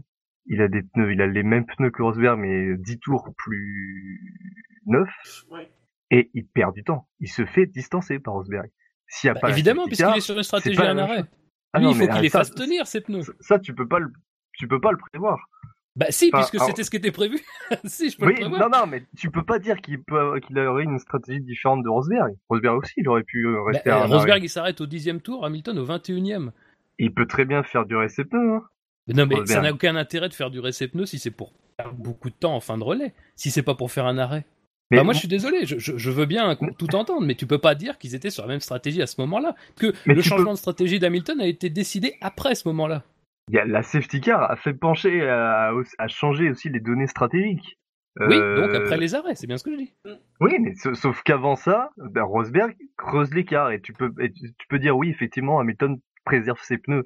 Euh, ok, mais euh, à quelle en, dans quelle mesure ça peut suffire? euh, Moi, je, je suis pas convaincu que euh, que l'écart creusé euh, par Rosberg signifie qu'Hamilton euh, vraiment conserve ses pneus et va faire un arrêt et, et gagner la course derrière. Euh, Bah, c'est pourtant le je- plan établi en tout cas, hein, au départ, je dis bien. Ah oui, mais enfin, est-ce qu'il est-ce qu'il va tenir le plan Moi, ce que je vois, c'est que euh, Rosberg est devant et creuse l'écart, alors qu'il partait plus loin. Et euh, s'il n'y a pas de safety car, franchement, euh, c'est ça aurait été très dur pour Hamilton. Et encore, et même à la fin, lorsque euh, lorsque du coup les deux se retrouvent vraiment sur la même stratégie, lorsqu'ils chose les pneus euh, les pneus tendres pour le pour le dernier relais, Rosberg maîtrise Hamilton et puis il y a ce problème de frein qui fait que euh, qui, qui, qui se fait rejoindre. Je Moi, pense que. Enfin, vas-y, vas-y, Skelly. Euh, merci Fab. Euh, Il y, y a un truc que Fab, du coup, j'avais une question à te poser, c'est que tu penses euh, que Rosberg était sur une stratégie différente, mais du coup, c'était censé être quoi sur le papier avant le départ cette stratégie? Parce que moi, ce que je comprends pas, c'est que pour euh, reprendre ce que vient de dire Bilo à la fin, c'est qu'ils finissent pas le Grand Prix avec les mêmes pneus. Hein. Euh, Non, non, ils les finissent pas le rouges, Grand les jaunes. hein. avec Oui, oui. Il y en a un qui a les super tendres et l'autre les tend. Donc, euh, Voilà. et, et Hamilton s'en plaint. Donc c'est pour ça en fait j'aimerais bien savoir ce qui était à la base prévu pour Rosberg, parce que moi ça c'est ce que j'ai pas compris en fait. Alors- c'est pourquoi il finit avec ces putains de pneus rouges. Moi, ce que j'ai compris, c'est que la stratégie privilégiée, c'était les un arrêt pour les deux. Or, c'est ce que je, je crois que c'est Padillo qui expliquait ça, c'est que euh, les pneus de Rosberg se sont usés très vite, plus vite que ce qui aurait été envisagé pour pouvoir réaliser cette stratégie à un arrêt. Donc forcément tout de suite ils ont basculé sur la stratégie à deux arrêts en le faisant s'arrêter au dixième tour. D'ailleurs je note que Rosberg lui contredit cette version puisqu'il dit qu'il lui restait 70% de gomme sur ses pneus. Euh, donc là il y a une différence. Alors qui dit vrai, qui dit pas vrai euh, L'eau a l'air de dire que bon bah voilà c'était les pneus s'usaient vite et Rosberg avait l'air de dire que c'était pas le cas. Donc à ce moment-là, bah, Rosberg est forcément sur une stratégie à deux arrêts, il s'arrête au dixième tour, il peut pas tenir toute la course avec ses pneus tendres, ça c'est évident. Mhm. Et à ce moment-là, de l'autre côté, en revanche, Hamilton suit le plan prévu. Alors comme j'ai dit, pas tout à fait, puisque au lieu de s'arrêter au Oui. 23e, il s'arrête au 21e. Et là, à partir de là, normalement, c'est assez clair. C'est-à-dire que, effectivement, bah, bah, pour euh, certaines raisons, euh, Rosberg a l'avantage sur la piste. Rosberg creuse l'écart, oui, mais Rosberg est sur une stratégie qui est automatiquement plus agressive, donc j'ai envie de dire encore heureux qu'il creuse l'écart, puisque lui doit forcément le creuser l'écart, sinon euh, il, n'aura jamais de chance de l'emporter. Stratégie, enfin, si les deux stratégies restent différentes. Mais ce qui se passe là, c'est que pendant la voiture de sécurité qui intervient au 27e tour, je crois, et, euh, à ce moment-là, bah, du côté de Mercedes, on décide que Hamilton ne peut plus gagner. Alors moi, c'est ça qui m'étonne, c'est qu'Hamilton ne peut plus gagner face à Rosberg s'il poursuit avec cette stratégie à un arrêt. Bon, moi c'est déjà une première interrogation, mais il y a une euh, comment dire, Toto Wolff apporte une donnée supplémentaire qui dit, qui il dit, alors sans préciser exactement à quoi il fait référence, mais que il était plus sûr de terminer la course en faisant deux arrêts. Donc alors est-ce que justement est-ce que le l'explosion du pneu de Vettel a pas un petit peu interloqué Mercedes qui s'est dit est-ce qu'on risque pas d'aller un peu loin avec ces pneus là Je je voilà, moi je sais pas ce qu'il a voulu dire par là, je sais je sais qu'il a dit ça. Ça c'est Toto Wolff qui a dit ça. Donc voilà, même si moi j'ai un peu de mal à, comprendre cet argument parce que pour moi le resserrement des écarts entre Rosberg et Hamilton était plutôt en faveur d'Hamilton et justement conforter Hamilton dans sa stratégie parce que lui avec des pneus plus euh, avec des pneus qui avaient fait moins de tours allait pouvoir plus facilement rallier l'arrivée avec ces gommes tendres là et j'avoue que moi quand Hamilton s'est arrêté une deuxième fois ça m'a complètement pris par surprise j'ai pas compris en fait l'idée parce que je il avait quand même des pneus qui avaient 11 ou 12 tours de moins quoi. Enfin c'est c'est quand même pas négligeable. Mais, euh, Et alors sur la différence entre euh, le set final de Rosberg et Hamilton, je vois qu'on le dit sur le chat et apparemment c'est ce que tout le monde a plus ou moins compris, je sais pas si ça a été confirmé après par les déclarations, c'est que Rosberg a mis les super tendres parce que tout simplement il n'avait plus de tendre, en tout cas plus de tendre euh, Oui. euh, voilà, en bon état, euh, et donc ils ont mis des super tendres, alors que le mieux, clairement, c'était les tendres. Tout à fait Parce qu'on a vu que même Hamilton avait posé la question à la radio, il comprenait pas pourquoi euh, Rosberg avait pas eu le même type de pneus que lui. Après, ce sont des, des suppositions, mais imaginons qu'il n'y ait pas de safety car et que Rosberg fait effectivement cette stratégie à deux arrêts et Hamilton reste en un arrêt. Je pense vraiment qu'Hamilton gagne. Vu le, vu comment euh, les pneus neufs étaient. Euh, je sais pas euh, Ben, je sais pas, parce qu'il faut voir le. Donc, On est faut- d'accord que s'il fait qu'un arrêt, il change ses pneus au 23e tour, quoi. oui oui Non, oui, non, C'est ça. Normal enfin ça c'est l'idéal Normalement, c'est- normalement. Quand il s'arrête, non, quand il s'arrête au 21 e tour, il pense toujours faire un arrêt. ah bah oui Oui, c'est vrai, tu as raison. Donc Ouais. ça aurait fait, ça aurait fait ce... Ça aurait fait 49, 40, euh, 40, euh, 50 tours. 50 tours. En même temps, on voit que 50 Verstappen, il en a fait, il en a fait 56. Hein. oui oui non mais c'est ça c'est Donc, que euh, Euh... je, je- moi pour moi ça me paraissait pas Pas- injouable à ce euh, stade là Moi non plus.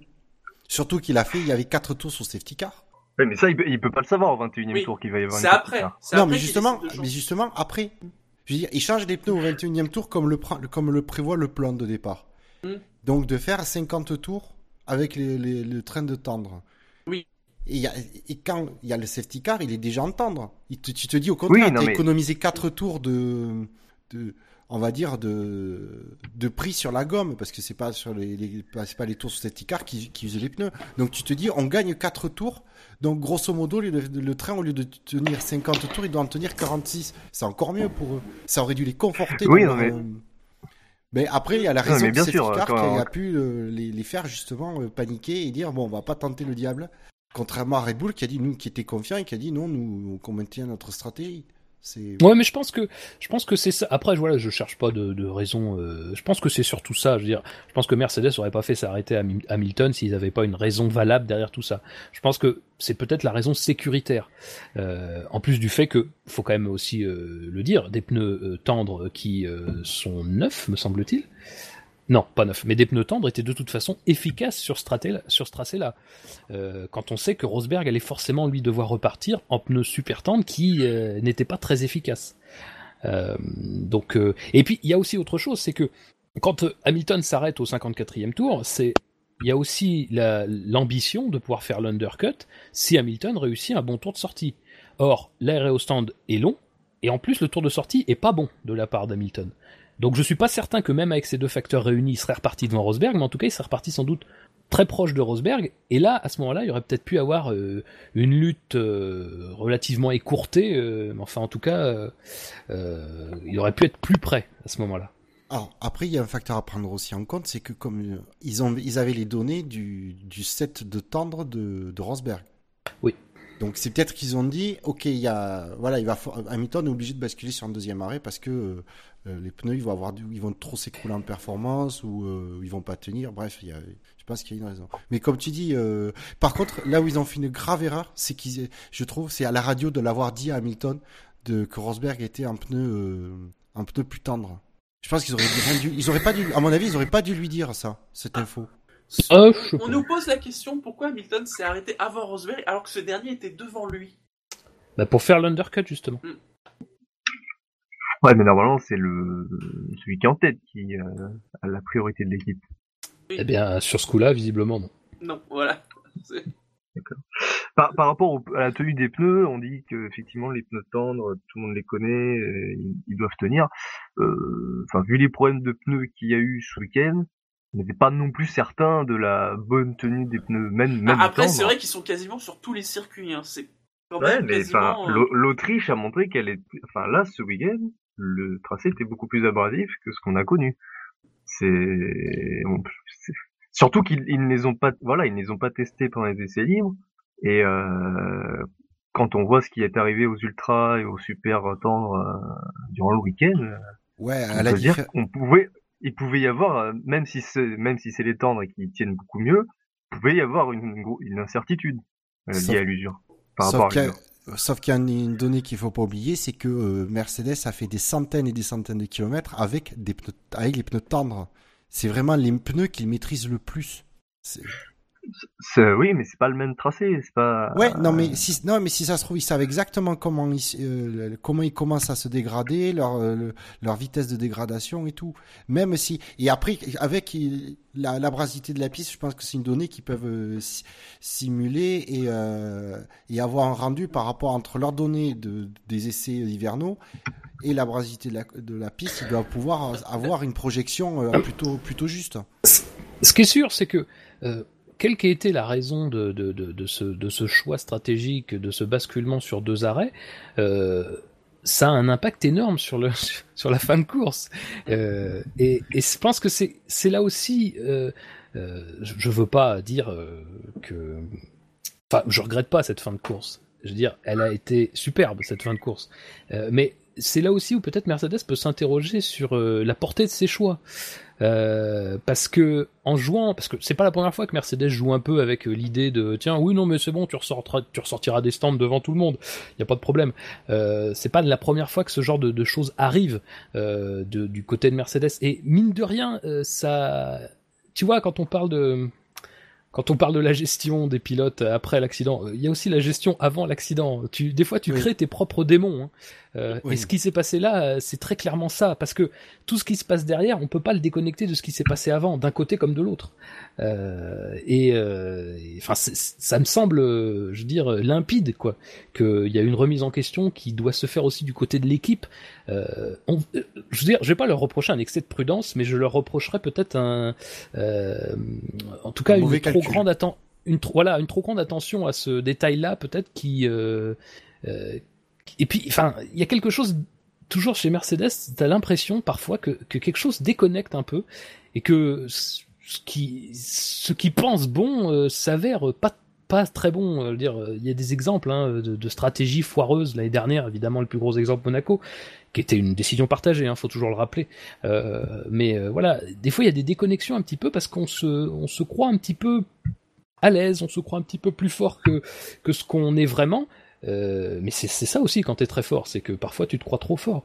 Euh, et, et donc voilà, comme je dis, c'est il faut, faut surtout pas oublier ce passage-là de la course parce, parce que forcément, ça implique tout ce qui se passe derrière et les actions de chacun. Vous pensez qu'on verra l'Ultraton l'an prochain en, Autriche? J'espère. Oh, bah, ce- pourquoi pas, ça a donné en tout cas une course intéressante. Non, parce qu'il pour, il pourrait la jouer conservateur, en plus avec les changements de règlement, et peut-être basculer sur un composé un degré plus dur. Ouais, ça va, il pas. tenait quand même les ultratons. donc, Oui. euh, C'était pas non plus comme Mm. s'il tenait trois tours. Sinon, je ferais une remarque. Moi, c'est euh, ce- en tout cas le début de course, j'ai été autant, euh, euh, euh, en tout cas, ça m'a marqué le, la remontée de Rosberg que de notre côté la la la, la, la longévité, la tenue des pneus d'Hamilton, euh, de les faire durer autant tout en gardant des bonnes performances. Euh, Mm. les, les deux m'ont les deux m'ont mar- euh, m'ont interloqué quoi. Et donc, nous arrivions vers la fin de course. Hamilton revenait sur Rosberg. Et on se disait, moi franchement, pour le coup, je me suis dit, On va revoir ah, le ça y est, enfin, putain, depuis le début de la saison, on l'attend, enfin, ce duel, il arrive. Il est là, ah il est fini. Et Oh, il a été long. Ça dure, ça dure, euh, ça dure deux secondes les duels euh, entre Mercedes. c'est court mais intense. C'est c'est aussi rapide que les arrêts de Williams. oui, voilà. Pour la même efficacité, euh, résultat. Donc ce, ce fameux choc, alors en plus qu'il y a eu lieu un moment où il y a eu un drapeau jaune, histoire de pas rajouter de, de la complexité au truc. pour lequel il n'y a eu aucune enquête. Alors, je vais, Si. faire- je vais, je vais dire ce que j'ai, ce que j'ai pensé de, de, de la, bah, si on va dire de l'accrochage.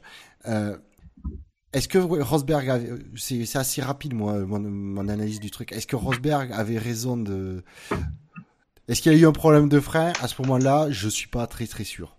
Peut-être. C'est pas impossible. Il est dur de devoir rallonger son freinage J'ai puisqu'apparemment il avait quelques pro- beaucoup. Ah, voilà. Je oui, suis pas sûr. quand même. Disons que sur la question du problème de freinage, j'ai j'ai un doute. Je dis voilà, 50-50. Si c'est volontaire, est-ce qu'il a raison, est-ce qu'il a raison d'élargir autant pour pousser euh, Hamilton dehors À 200%, oui. Parce que c'est quel- attends, voilà. ah, attends, attends, attends, Att- attends, je vais finir. Parce que c'est quelque chose qu'Hamilton il a déjà fait plusieurs fois. Est-ce que, est-ce que c'est, est-ce que, Ça se discute. Bah, non. je vais finir. Est-ce que derrière, il en, les conséquences qu'il en paye sont méritées, euh, c'est pas le bon mot, mais euh, étaient, sont étaient de, auraient dû être attendues de sa part, clairement. Après, c'est de bonne guerre que ce soit lui qui a tenté la manœuvre et qui en paye les, les conséquences. C'est tout. Car rappelons Voilà, merci. qu'il y a eu enquête, mais seulement déjà côté Rosberg, pas côté Hamilton. Et donc que pour cet incident, il a pris 10 secondes de pénalité, ce qui ne change à rien à son classement, et 2 points sur son permis. Ça fait beaucoup de fois quand même cette année que les commissaires mettent leur nez dans des, euh, dans, dans des situations entre euh, coéquipiers. Ouais, mais j'ai l'impression que chez Mercedes, il faut le faire, parce que le problème, c'est que s'ils ne font rien, ça va continuer. Oui, c'est peut-être pas plus mal, mais Après, euh, moi sur ça, sur l'intervention des commissaires, moi je pense qu'il faut le faire, mais pas parce que c'est des, enfin pas parce que ou pas parce que ça n'est pas des pilotes d'une même équipe, mais tout simplement parce que c'est, euh, c'est, ce sont des infractions, quoi, tout simplement, c'est des infractions au règlement. Euh, je veux dire, je vois pas pourquoi euh, c'était une anomalie qu'on qu'on tolère euh, que des, des pilotes d'une même équipe puissent se rentrer dedans sans aucune conséquence. Euh, euh, on s'en était toujours euh, étonné euh, dans le SAV et cette année on note quand même que là ils agissent. Ils ont déjà enquêté plusieurs fois. Ils ont ils ont pénalisé Renault. D'ailleurs c'était la même pénalité pour le même incident peu ou prou. Donc euh, il y a une une cohérence constance. dans le. Il y a une cohérence, une constance. Il y a euh, une cohérence. il y a une cohérence. Dieu. Il y a une cohérence. Il y a une cohérence. Euh, J'y voilà donc euh, sur ce point-là, moi je trouve ça. euh, Enfin, on rétablit quelque chose Ah. qui aurait dû être normal depuis tout ce temps quoi. Non, mais je reproche pas après aux commissaires de, pour une fois, de faire leur boulot. Je vais pas leur jeter la pierre. Non, mais c'est vrai qu'à un moment donné, le, fait que ce soit la même écurie euh, n'a pas de, ne doit pas avoir d'importance pour euh, de savoir si on regarde un, un truc. Mais je pense qu'il y en a un qui aura, je pense qu'il aura compris le message, Lewis. La Accessoirement, prochaine fois, tu passeras, la prochaine fois, tu passeras à l'extérieur parce que je te laisserai pas la place. Accessoirement, Rosberg a aussi pris une réprimande parce qu'il a continué sur la piste avec sa voiture abîmée, qu'il a voulu, Ouais. il a tenu Ouais. à finir euh, sa Bah oui, ah, c'est des points importants à prendre. Alors, moi, ça, c'est la partie que j'ai pas compris. Euh, C'est pourquoi on réprimande quelqu'un. Donc si on réprimande, c'est qu'il fait quelque chose d'interdit. On est d'accord. Mais du coup, on le laisse classer. Moi, ça, j'ai pas compris ça. Bah, parce qu'on considère que la, la fraction que- est pas. euh, Parce qu'en fait, Suffisamment c'est- grave. c'est ce qui est dit en fait dans le, parce que j'ai vu les tweets de Gus Gus, c'est ce qui est dit en fait dans le, dans le rapport de, des commissaires, c'est qu'ils ils ont pris en compte la, la- les circonstances, qui étaient en gros, il Ouais. avait, euh, il avait moins d'un tour à faire pour, euh, et qui rentre au stand ou qui passe la ligne d'arrivée, c'était, Euh. c'était à, à, à, à 50 mètres près la même Ouais, chose. ils ont ils ont pris en compte le fait qu'il avait nettement ralenti et que aussi. qu'il avait conscience du fait qu'il était dans, dans une voiture qui était qui était abîmée quoi. Et je pense qu'aussi, ils ont pris conscience, c'est pas comme s'il avait fait 10 tours. C'est, il, il, il finissait le tour pour, euh, Non non mais clairement les- non mais bon. Donc, la après, réprimande est normale, euh, c'est- Ouais, c'est normal. euh, Voilà, voilà. c'est une tape sur les doigts en disant euh, c'était pas bien, mais on comprend que tu l'as fait. Alors, concernant le, le dossier drapeau jaune, là, il y a Gus Gus qui a indiqué les tweets de Julien Febro. Les commissaires ont considéré qu'Hamilton n'avait pas pu voir le premier, celui avant le, le turn 3, euh, et qu'il a, fait suffisa- qu'il a suffisamment ralenti en doublant Rosberg dans le virage 3, qui lui-même était considéré comme une voiture lente, dangereuse. Bah euh, c'est c'est l'évidence même. D'où l'absence d'enquête et absence de pénalité pour ce dépassement d'Hamilton sur Rosberg. Ouais ouais non non mais il y a même- voilà. par c'est contre, ça, pas voir... euh, Donc, Ouais. ça- ouais, voilà, c'est ça. Ça veut dire que Hamilton a complètement réparé son volant. C'est-à-dire qu'il faisait n'importe quoi à Bakou, son volant il lui affichait n'importe quoi. Mais Je- là, en, je veux en bien- Autriche, Je veux bien que les il- circonstances soient ok, mais ne pas voir, quand même. parce que je vous rappelle quand même que sur le volant, ça flash et ça flash dur. Hein, parce que on le, c'est un des rares trucs qu'on voit parfaitement sur les caméras embarquées, c'est quand ça flash. Et d'habitude, lire ce qu'il y a sur le volant, c'est pas toujours facile. Et donc, euh, enfin, bon, euh, je trouve cet argument euh, complètement débile. Après, de considérer que Rosberg est une voiture lente et qu'on peut la doubler, bon, à la limite, Ouais, pourquoi pas. oui. Mais qu'il a pas vu les jaunes, euh, ou Moi, alors il y a eu un problème avec le système électronique sur le volant et on le sait pas, ok peut-être, mais euh, en tant que tel, cet argument-là, pour moi, il est pas recevable à cause du, du signalement sur le volant, quoi. Que que que y ait pas de sanction pour Hamilton euh, vu les circonstances, moi ça me pose aucun problème. Moi, ce qui me gêne, c'est que les commissaires n'aient même pas ouvert une enquête. Bah après, on sait que les commissaires, Bah, ils en ont la ouvert une de sécurité, fait. Apparemment, ils a ont quand même regardé. Hein. Euh, Il y en a une de fait, c'est juste oui. qu'elle a pas été euh, inscrite Bah, dans j'aurais les- aimé au moins qu'il, eh ben, j'aurais aimé qu'elle soit inscrite. J'aurais au moins Ouais, qu'il la fasse, bon, qu'il dise, il a fait ça, il a fait ça, il a fait ça. Un C'était moment- bon, il a, il a été réglo. C'est tout ce que je Ouais, mais à un moment donné, si, si on est les premiers à reprocher que des fois ça va un peu loin dans le dans, dans, dans, les sanctions et trucs, bon là c'est évident. Enfin, je veux dire, c'est un cas d'école quoi. C'est une voiture lente, une voiture qui est abîmée. Tu peux la doubler. Tu vas quand même pas attendre que cette voiture-là euh, te ralentisse tout le peloton. Ça se voit à chaque fois. Euh, je veux dire, mais en plus, je, je pense que c'est c'est un peu trompeur de parler du drapeau jaune euh, sur la vision ou pas. Je pense que ça, du coup, ça n'entre pas en ligne de compte. Enfin, c'est évident que quand le drapeau jaune, quand la lumière jaune est affichée au moment où les deux pilotes reviennent en piste parce que Perez vient de se mettre au tas, dans ce secteur-là, c'est évident que Hamilton ne peut pas voir la première diode. Elle est derrière, ça c'est évident. Alors effectivement, oui. il y, a le vol- il y a le volant, mais le le volant volant. c'est une indication comme une autre. Euh, voilà. Et, et après qu'ils puissent pas voir les drapeaux qui sont euh, dans l'intérieur du virage, même s'il doit y en avoir de l'autre côté, bon bah ça après c'est c'est c'est ça appartient, à- c'est presque de l'anecdote. Encore une fois, je dis pas que c'est anecdotique de doubler sous drapeau jaune, c'est pas ça, mais c'est que dans ce cas précis là, il y a une circonstance exceptionnelle qui justifie que, donc pour moi, le fait qu'il voit ou pas le drapeau jaune, ça revient au même. De toute façon, s'il l'avait pas vu, on pourrait, pas- je veux dire, Hamilton pourrait pas opposer si la voiture de Rosberg n'était pas abîmée, qu'il avait pas vu les drapeaux jaunes. Il se ferait sanctionner. Donc pour moi, cet argument n'a aucune valeur. Je veux dire, je, je vois même pas pourquoi ils en parlent. Voilà. Nul n'est censé ignorer la loi. Et ça commence par là. C'est pas parce que tu n'as pas vu que tu n'es pas en infraction. C'est la première chose. L'intention ne rentre pas dans le, dans, dans, dans le critère. C'est un critère bête et méchant. Sauf quand tu es face à une voiture qui est trop lente. Mais moi, euh, je reviendrai quand même sur l'histoire de l'accrochage parce que euh, je pense qu'on peut pas s'en tirer en disant tout simplement, euh, comme le fait Rosberg d'ailleurs, que c'était sa ligne, qu'il a eu raison de le faire. Je veux dire, encore une fois, tu as raison de faire quelque chose à partir du moment où cette chose-là n'est pas une chose interdite. Or, ce que fait Rosberg, dans tous les cas de figure, dans tous les cas de figure, c'est qu'il fait délibérément une action pour mettre son adversaire hors piste, en, Oui. en ne braquant pas, en ne braquant pas, mais de manière ostensible, Ah oui. Ah, en clairement. braquant pas de manière ostensible. Il y a- Il, il est prend vraiment une trajectoire, mais totalement incroyable. Et, et je pense que Gus Gus l'a souligné tout à l'heure sur le chat, c'est que à un moment donné, si Rosberg continue cette manœuvre-là, ce qui se passe, c'est que, et si Hamilton choisit de ne pas tourner, parce que Hamilton il tourne pas, pas, pas tellement pour rentrer dans Rosberg, c'est surtout qu'Hamilton il voudrait prendre le virage si ça dérange pas Rosberg. Clairement. C'est que, c'est que Rosberg, s'il continue comme ça et qu'Hamilton ne tourne pas, Hamilton va dehors. Et, et Rosberg est sanctionnable du même, du même, de la même infraction. Donc, euh, qu'est-ce que Rosberg essaie de faire à ce moment-là? Eh ben, tout simplement, de la merde. Parce qu'encore une fois, je, je vais être, non mais je vais être très clair. Il y a beaucoup de gens qui comparent cette action-là à l'action de, aux actions d'Hamilton. Il y a quand même une grosse différence. C'est que Il Hamilton, le, Hamilton, non mais Hamilton, oui c'est ça. C'est que Hamilton, il est plus subtil et donc il est moins sanctionnable. Je dis pas qu'il n'est pas sanctionnable. Je dis qu'il est moins sanctionnable Oui. parce que il le fait dans évident. des La mouvements. faute, il- la faute est moins Il le fait dans des mouvements, de, dans, des, dans des trajectoires qui sont bien plus raisonnables, notamment le Canada. C'est l'exemple type du Canada. D'ailleurs, ce qui est intéressant au Canada, c'est que les deux se sont fait la même chose et qu'ils n'ont pas été sanctionnés à ce moment-là. Euh, donc voilà, encore une fois, il y a des différences. Et je, je, je suis, euh, je suis euh, obligé de constater qu'à chaque fois que c'est Rosberg qui est en position de défendre, ça se passe mal.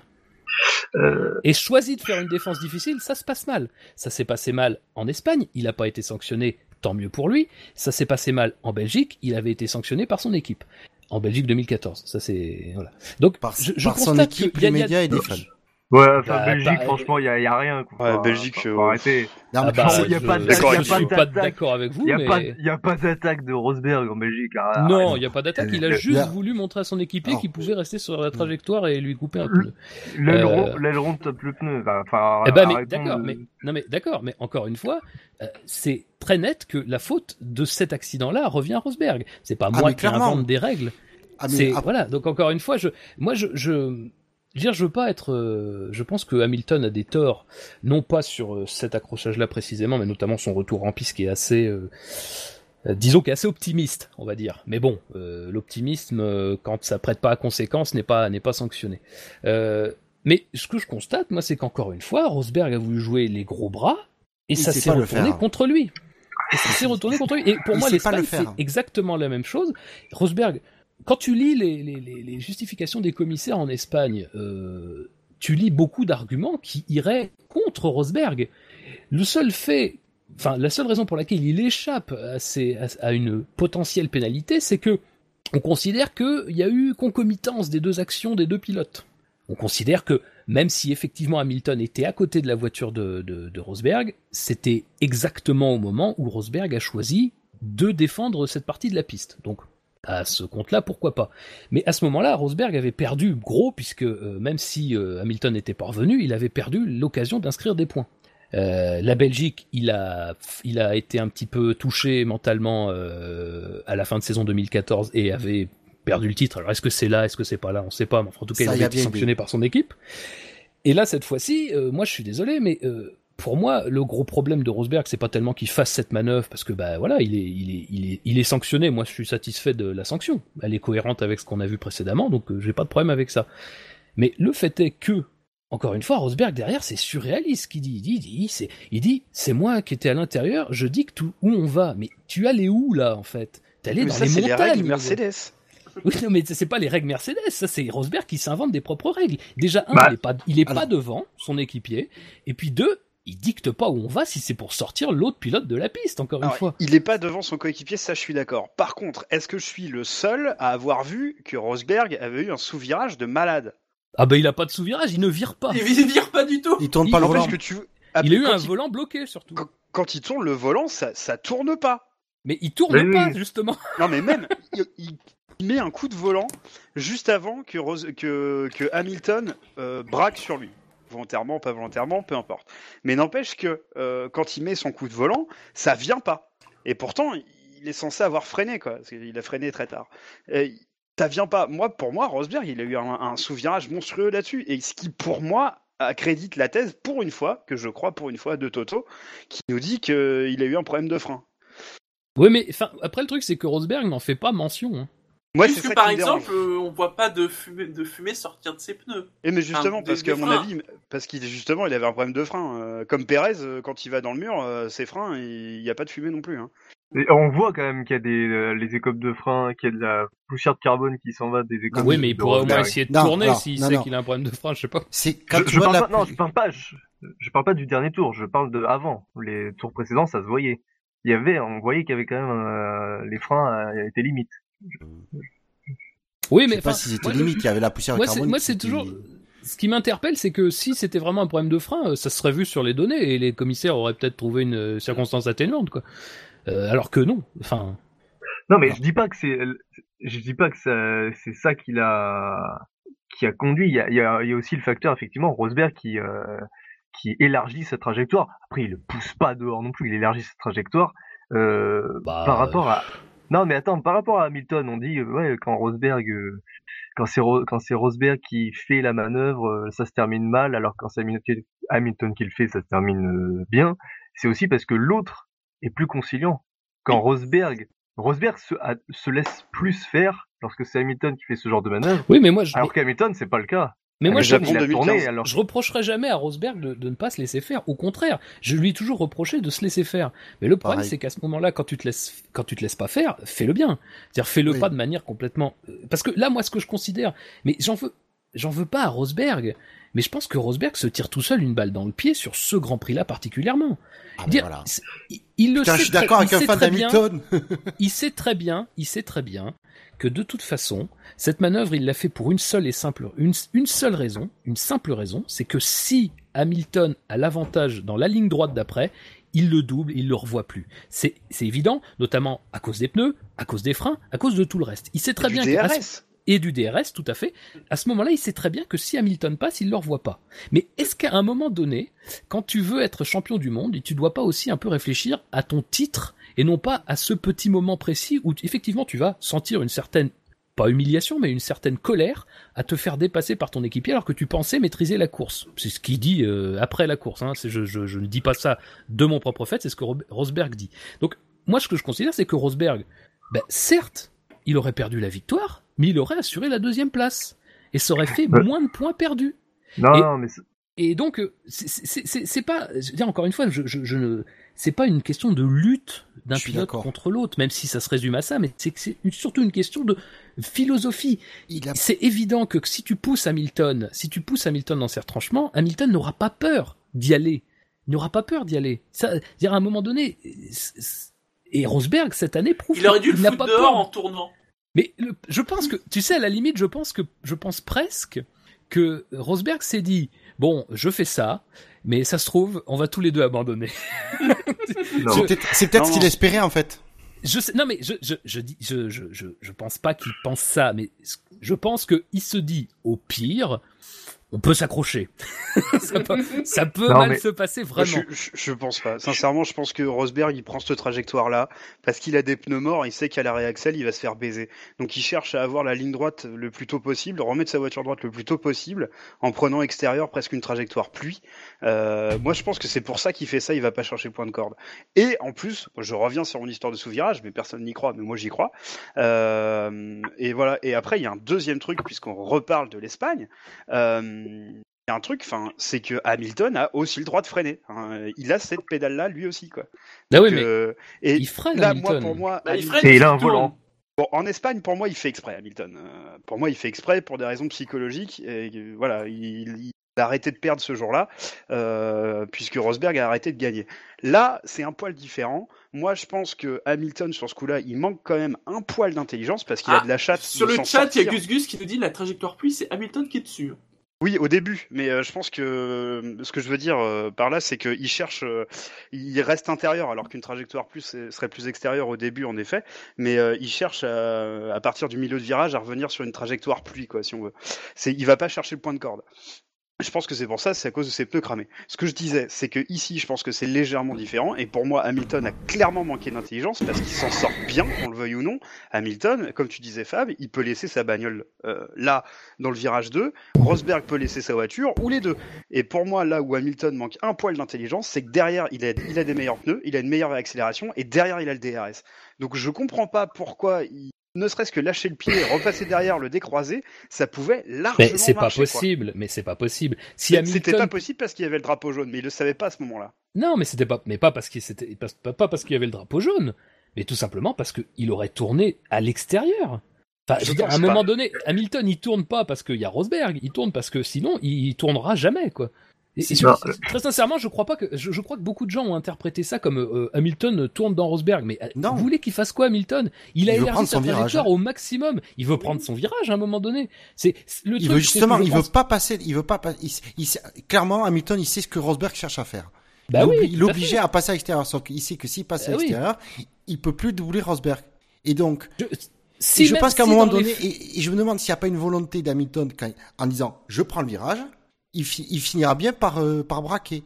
Et disant au pire, hein, euh, on se touche et ça fera comprendre à Rosberg que euh, moi je passe pas à l'extérieur. Je, me demande s'il se dit pas ça, quoi. euh, Mais il a, il a, par contre, il a complètement raison, Hamilton, de vouloir prendre son virage normalement et de pas passer à l'extérieur. Bon, moi, t- très honnêtement, je. Alors, Rosberg, c'est entièrement de sa faute, il n'y a pas de souci. Mais je, je trouve qu'Hamilton euh, n'a pas. Aurait pu éviter aussi. Enfin, il, il cherche Ah aussi oui. un petit peu le contact. Oui, mais euh, oui, mais Rosberg aurait été sanctionné quand même. Ah non, mais ça, ça Ah, encore une mais fois, non, il se pas- touchait pas, pas, le sujet, pas le se- propos. S'il se touchait pas, je pense pas qu'il aurait, eu, euh, il aurait été sanctionné, Rosberg. Là, Eh on, ben, parle, on parle par rapport à la si sûr, hein. conséquence. Non, non, on parle par rapport à la conséquence. Un pilote qui, euh, qui élargit la trajectoire pour empêcher l'autre de passer, ça arrive, ça arrive plusieurs fois, il y a, il y a rien. Oui, Là, non, mais sauf que les, c'est sauf, parce qu'il y a contact. sauf que que la décision on- des commissaires, la décision des commissaires effectivement intervient parce qu'il y a eu contact, mais la décision des commissaires laisse clairement, enfin, explique clairement que c'est parce que Rosberg n'a pas laissé la place à Hamilton. Et que si Hamilton avait dû continuer sa trajectoire, tirer tout droit dans l'herbe, ben, je m'excuse, mais si tu appliques le même raisonnement, ça aurait dû aboutir à la même sanction. Il- non, non, il, il peut, il, il, il Ah bah, peut ne pas écoute, tirer non, mais, tout euh, droit. oui, alors, Rosberg, Fab- Rosberg tourne à un moment donné. Bah, il Rosberg tourne tourne, pas- oui, mais il n'y a plus de place Non, mais- pour que Hamilton puisse tourner alors, derrière. Fab, je suis Ah bah d'accord si, que si, euh, puisqu'il y arrive à tourner finalement. Ah bah, c'est pas, bah écoute, les commissaires sont pas d'accord avec toi. qui, je- alors Fab, Mais, je alors, suis mais d'accord. c'est pas une question de commissaire. On le voit bien qu'Hamilton Ah il bah, tourne. c'est pas une question de commissaire, droit. c'est quand même eux qui prennent les décisions non, mais sur il qui est pas tout pénalisé ou droit, pas. Hamilton. Il part pas tout droit, Hamilton. On est d'accord. Mais non, mais quand même, c'est- même, même, si- même s'il élargit. Enfin, c'est Ah oui, pas mais comme si. l'heure, euh, vous me dites, l'heure, vous me dites que si Hamilton était intelligent, il aurait évité le contact. Mais alors, quelle est la conséquence d'avoir évité le contact? Ça aurait été de tirer tout droit à l'extérieur du circuit. C'est tout Bah non, il pouvait, il pouvait remettre un coup de frein et décroiser. Oui, bah bien sûr. Oui, il pouvait soit, oui, non, mais soit voilà, mais bien décroiser, sûr. soit Mais c'est élargir toujours aussi. ça le truc avec Hamilton. c'est- Mais non, ah mais bah il est devant. Hamilton. Qu'est-ce que Il vous pou- voulez qu'il fasse? Il va pas freiner, attendre que l'autre passe, et puis ça. Et les Non, gars, mais mais tu as raison. il est mais t'as- devant. Mais- alors quand tu dis nous, euh, me mets pas dans le tas parce que moi je dis Non, mais- Hamilton a eu raison de vouloir prendre son virage. Parce que déjà il, il avait. Hamilton il aurait fallait pas qu'il passe à l'extérieur. entendu, hein. Mais Hamilton était devant. Par contre, je reviens sur ce que tu dis, le raisonnement des commissaires. Oui, il se sera appliqué même euh, même dans le cas où euh, Hamilton passe à l'extérieur pour éviter le contact. Par contre, Ouais. je suis pas sûr que le, le, le- la- le- il y aurait eu un déclenchement de de- d'enquête si s'il n'y avait pas eu contact entre les deux. Tu vois ce que je veux dire Peut-être. Peut-être, mais. Parce que c'est difficile, ah, c'est difficile à Ça, savoir c'est avec les difficile à dire, ça. Oui, parce qu'il n'y a pas de constance chez eux, donc. euh, mais... Et pour Voilà. revenir une dernière fois sur mon histoire de sous-virage, parce que j'y tiens quand même, euh, euh, c'est que la voiture de Rosberg a commencé à tourner quand Hamilton l'aide quand même. hein. Sinon, je suis pas persuadé qu'il serait, il aurait été capable de tourner à un moment donné. Et pourtant, il avait déjà commencé à tourner volant. Euh, ouais. Bah, il a tourné le volant après avoir. Deux après dixièmes. Hamilton, quoi, donc. euh. Et il commence à. Rosberg, il- Rosberg tourne le volant. Rosberg de, euh, commence à tourner le volant, quoi, les 2, 5 dixièmes de seconde avant, euh, avant que Hamilton le touche. Quand il voit qu'Hamilton euh, arrive vers lui, il, met, il, il braque. Il se dit, ah merde. N'empêche qu'il braque avant et que ça pas- vient pas de toute façon. Mais bon. Il faudrait que je revoie la caméra Co- de, de Rosberg. Et concernant la, le bien fondé de l'action de Rosberg, ce qu'il avait raison de le faire par rapport au championnat, euh, franchement, là, on parle encore une fois en connaissant la conséquence. Pour moi, ça, c'était, euh, ça, ça, mince, ça revenait au même de ne rien faire et de du coup euh, bah, assurer certes 18 points, mais de concéder 14 points sur Hamilton, puisque plus 7 pour Hamilton, moins 7 pour Rosberg. Ça- revenait strictement au même. Il y avait, il y avait un risque dans les deux cas. Rosberg se faisait doubler, c'était 14 points euh, de déficit euh, par rapport à Hamilton. Il a, il a aussi choisi de ne, de, Bah non, de ne c'était pas. c'est- C'était Bah 7 si. points. Dans les deux cas, c'était Oui, mais 7 non, points. maintenant c'est plus 7 pour Hamilton et moins 7 pour Rosberg. Il a aussi choisi. On, euh, on dit Non, il pense, les- euh, Non, c'est championnat. 25 Non, non, pour Hamilton et 18 pour Oui, Rosberg. non, non, c'est, non, c'est, tu prends l'écart entre les deux qui était réduit de 7 points. C'est tout. Tu, il faut le voir comme ça. Il te faut pas avoir un plus et un moins en même temps. Euh. Bah, c'est Rosberg qui est en tête euh, au dernier tour. Il, il pense aussi à la victoire, Rosberg. Ah oui, tu veux, ah, tu veux Oui, dire mais qu'au lieu de prendre c'est- 7 c'est points de que plus reproche, euh, moi, sur c'est- Hamilton, il en perd 7. C'est qu'il pense à la victoire. Il pense Non, non, pas à non, sa non. saison. Mais non, mais Non, il pense aussi à sa saison. Non, mais Fab, Non. il peut... Non, quand il fait ça. Si, alors, si, je- je te il pense garantis que, aussi à sa saison. je te garantis Bah, que quand Rosberg fait ça, il pense pas du tout au championnat. Non. Il pense Non, il à pense sa rivalité avec, il pense à sa rivalité avec Lewis, il pense pas au championnat. Parce qu'il avait pensé au point au championnat, il, il, s'il avait, honnêtement, s'il avait vraiment pensé au championnat, il aurait, euh, il aurait, il aurait assuré la deuxième place. Non, parce que s'il se laisse faire, il, il- lui il perd 7 points et Hamilton en gagne 7. Ça fait quand même aussi une grosse différence. Alors qu'il alors- dit, je alors, peux, il- je peux euh, maintenir cet écart de points et prendre 7 points sur cette course au lieu d'en perdre, euh, au lieu d'en perdre 7. C'est un pari comme un autre. Là, ça n'a pas marché. Effectivement, euh, on critique ça. Mais si ça avait marché, il aurait pu repartir d'Autriche avec 7 points Mais- de plus. Enfin, Il pense au championnat à ce moment-là. Moi, Il n'y a pour pas que la moi, victoire ça- qui entre en jeu. pour moi, ça ne pouvait pas marcher parce que de toute façon, il a- dans mon esprit, ce qu'il fait, euh, c'est sanctionnable parce que voilà, il, il empêche euh, la, la voiture qui est devant lui de- de- d'avoir suffisamment de place, quoi qu'il Ah, arrive, qu'il y ait pour- contact ou pas. Donc, euh, Mais clairement, moi, la, faute, elle est, à, allez, je vais dire à 99% sur Rosberg. Le 1%, c'est juste que Hamilton, il a pas, euh, il a pas été, euh, il a, il a pas évité le contact avec son coéquipier. Euh, c'est, voilà, mais je veux dire, c'est juste 1% pour dire que il a une, infime responsabilité, Hamilton, c'est de pas avoir, euh, de pas s'être laissé faire en passant à l'extérieur. C'est tout. Mais après, oui, la sanction, elle est. euh, D'ailleurs, elle est juste, justement, je trouve qu'elle est proportionnée dans le sens où ça, euh, ça modifie pas sa position à l'arrivée, euh, son classement à l'arrivée à, Rosberg. il a une sanction, et puis voilà quoi. Voilà, non mais encore une fois, moi j'ai, je l'ai dit tout à l'heure, la faute elle est à Rosberg, il n'y a pas de souci. Mais on peut pas, je vois sur les sur le chat, c'est un peu virulent aussi à ce sujet, on peut pas reprocher à Rosberg, il fait pas non plus une manœuvre dégueulasse. Et il tente quelque chose qui, Ah bah. euh, parce que dans le championnat, non mais non, je suis désolé, c'est pas comme si le, c'est pas comme si le percutait. c'est pas propre. Euh, il élargit. Non, c'est pas propre. Enfin, c'est pas. Pour moi, c'est pas, c'est pas moins bien. C'est, enfin, c'est pas moins bien que les manœuvres d'Hamilton, euh, par exemple, au départ de, de certaines courses. C'est pas moins bien. C'est juste que c'est fait eff- effectivement avec moins de finesse euh, et que l'autre ne réagit pas de la même manière. Mais sinon, c'est, c'est, c'est, c'est la même chose. hein. Et euh, voilà, Rosberg est sanctionnable. Il a été puni. Tant pis pour lui. Mais on peut pas lui. euh, encore une fois, il pense championnat et il a autant à perdre à ne rien faire et à laisser Hamilton passer que euh, de que de tenter quelque chose quitte à perdre un peu plus. Il, ça, il peut pas savoir à ce moment-là. Il a autant à perdre que à, à soit à attaquer, soit à, ne- à- à rester à se faire passer. Par Bah, contre, ouais. je, je noterai une, simili- une similitude avec Spa, c'est que effectivement la, communication de Rosberg après l'incident est complètement désastreuse. Oui. Ça, Bah après, je vois qu'on est quand même plus ou moins d'accord et qu'on ergote sur le sur les extrémités. Non, mais après, c'est après c'est intéressant sur en dehors de ce cas particulier-là sur l'es- l'état d'esprit de Rosberg, qui effectivement, euh, euh, moi je considère qu'il peut s'estimer assez chanceux de d'être devant euh, d'être devant Hamilton. euh, non, Euh, je suis pas d'accord. T'es pas d'accord, mais je pense qu'il est euh, assez chanceux d'être devant Hamilton et, et, et en plus il a dans, dans, dans l'esprit de pouvoir remporter ce Grand Prix, alors qu'il a des difficultés qui sont euh, bah, quand même difficiles à gérer, c'est-à-dire des pneus qui sont pas adaptés euh, face aux pneus tendres et puis des, des difficultés de frein, ça c'est vrai. Euh, D'ailleurs, il est tellement persuadé de ça qu'il commet une erreur. Hein. L'erreur primaire, c'est au virage 1, hein, quand il se loupe un peu, qui sort un peu large. En fait, il prend les vibreurs du virage 1 à l'intérieur et, du coup, il est, déporté vers l'extérieur du virage, de la sortie du virage 1, ce qui le fait perdre du temps. Et là, il est à la merci d'Hamilton. Euh, mais euh, voilà, enfin, ce- que Rosberg a fait, c'est presque, j'ai envie de dire, c'est presque ce que ce qu'on veut voir de Rosberg.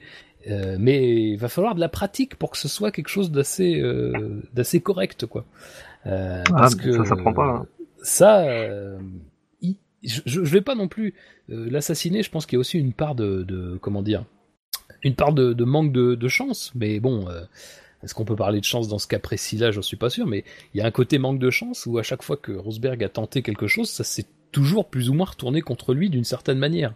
Euh, là où Hamilton a toujours eu euh, quasiment euh, de la de, la réussite et puis peut-être aussi de plus de plus de culot je pense dans et un peu de talent dans ce genre de situation. Voilà c'est ça. Non mais il y a aussi c'est c'est c'est c'est quoi à dire je sais plus où, où j'ai lu ça mais il y a il y a il y a, y a effectivement un côté euh, de, science de la, course roue contre roue que peut-être Rosberg a, plus de mal à assimiler euh, dans cette position de, défenseur, dans cette position de, la personne qui va résister à un moment donné, euh, que Hamilton qui euh, s'en tire pas trop mal à chaque fois, on va dire. Hein, je dire, si t'enlèves le, si t'enlèves les points perdus en Espagne, mais bon, Rosberg en avait perdu autant, mais surtout en, en, en Belgique en 2014. Bon, disons qu'il s'en tire bien, quoi.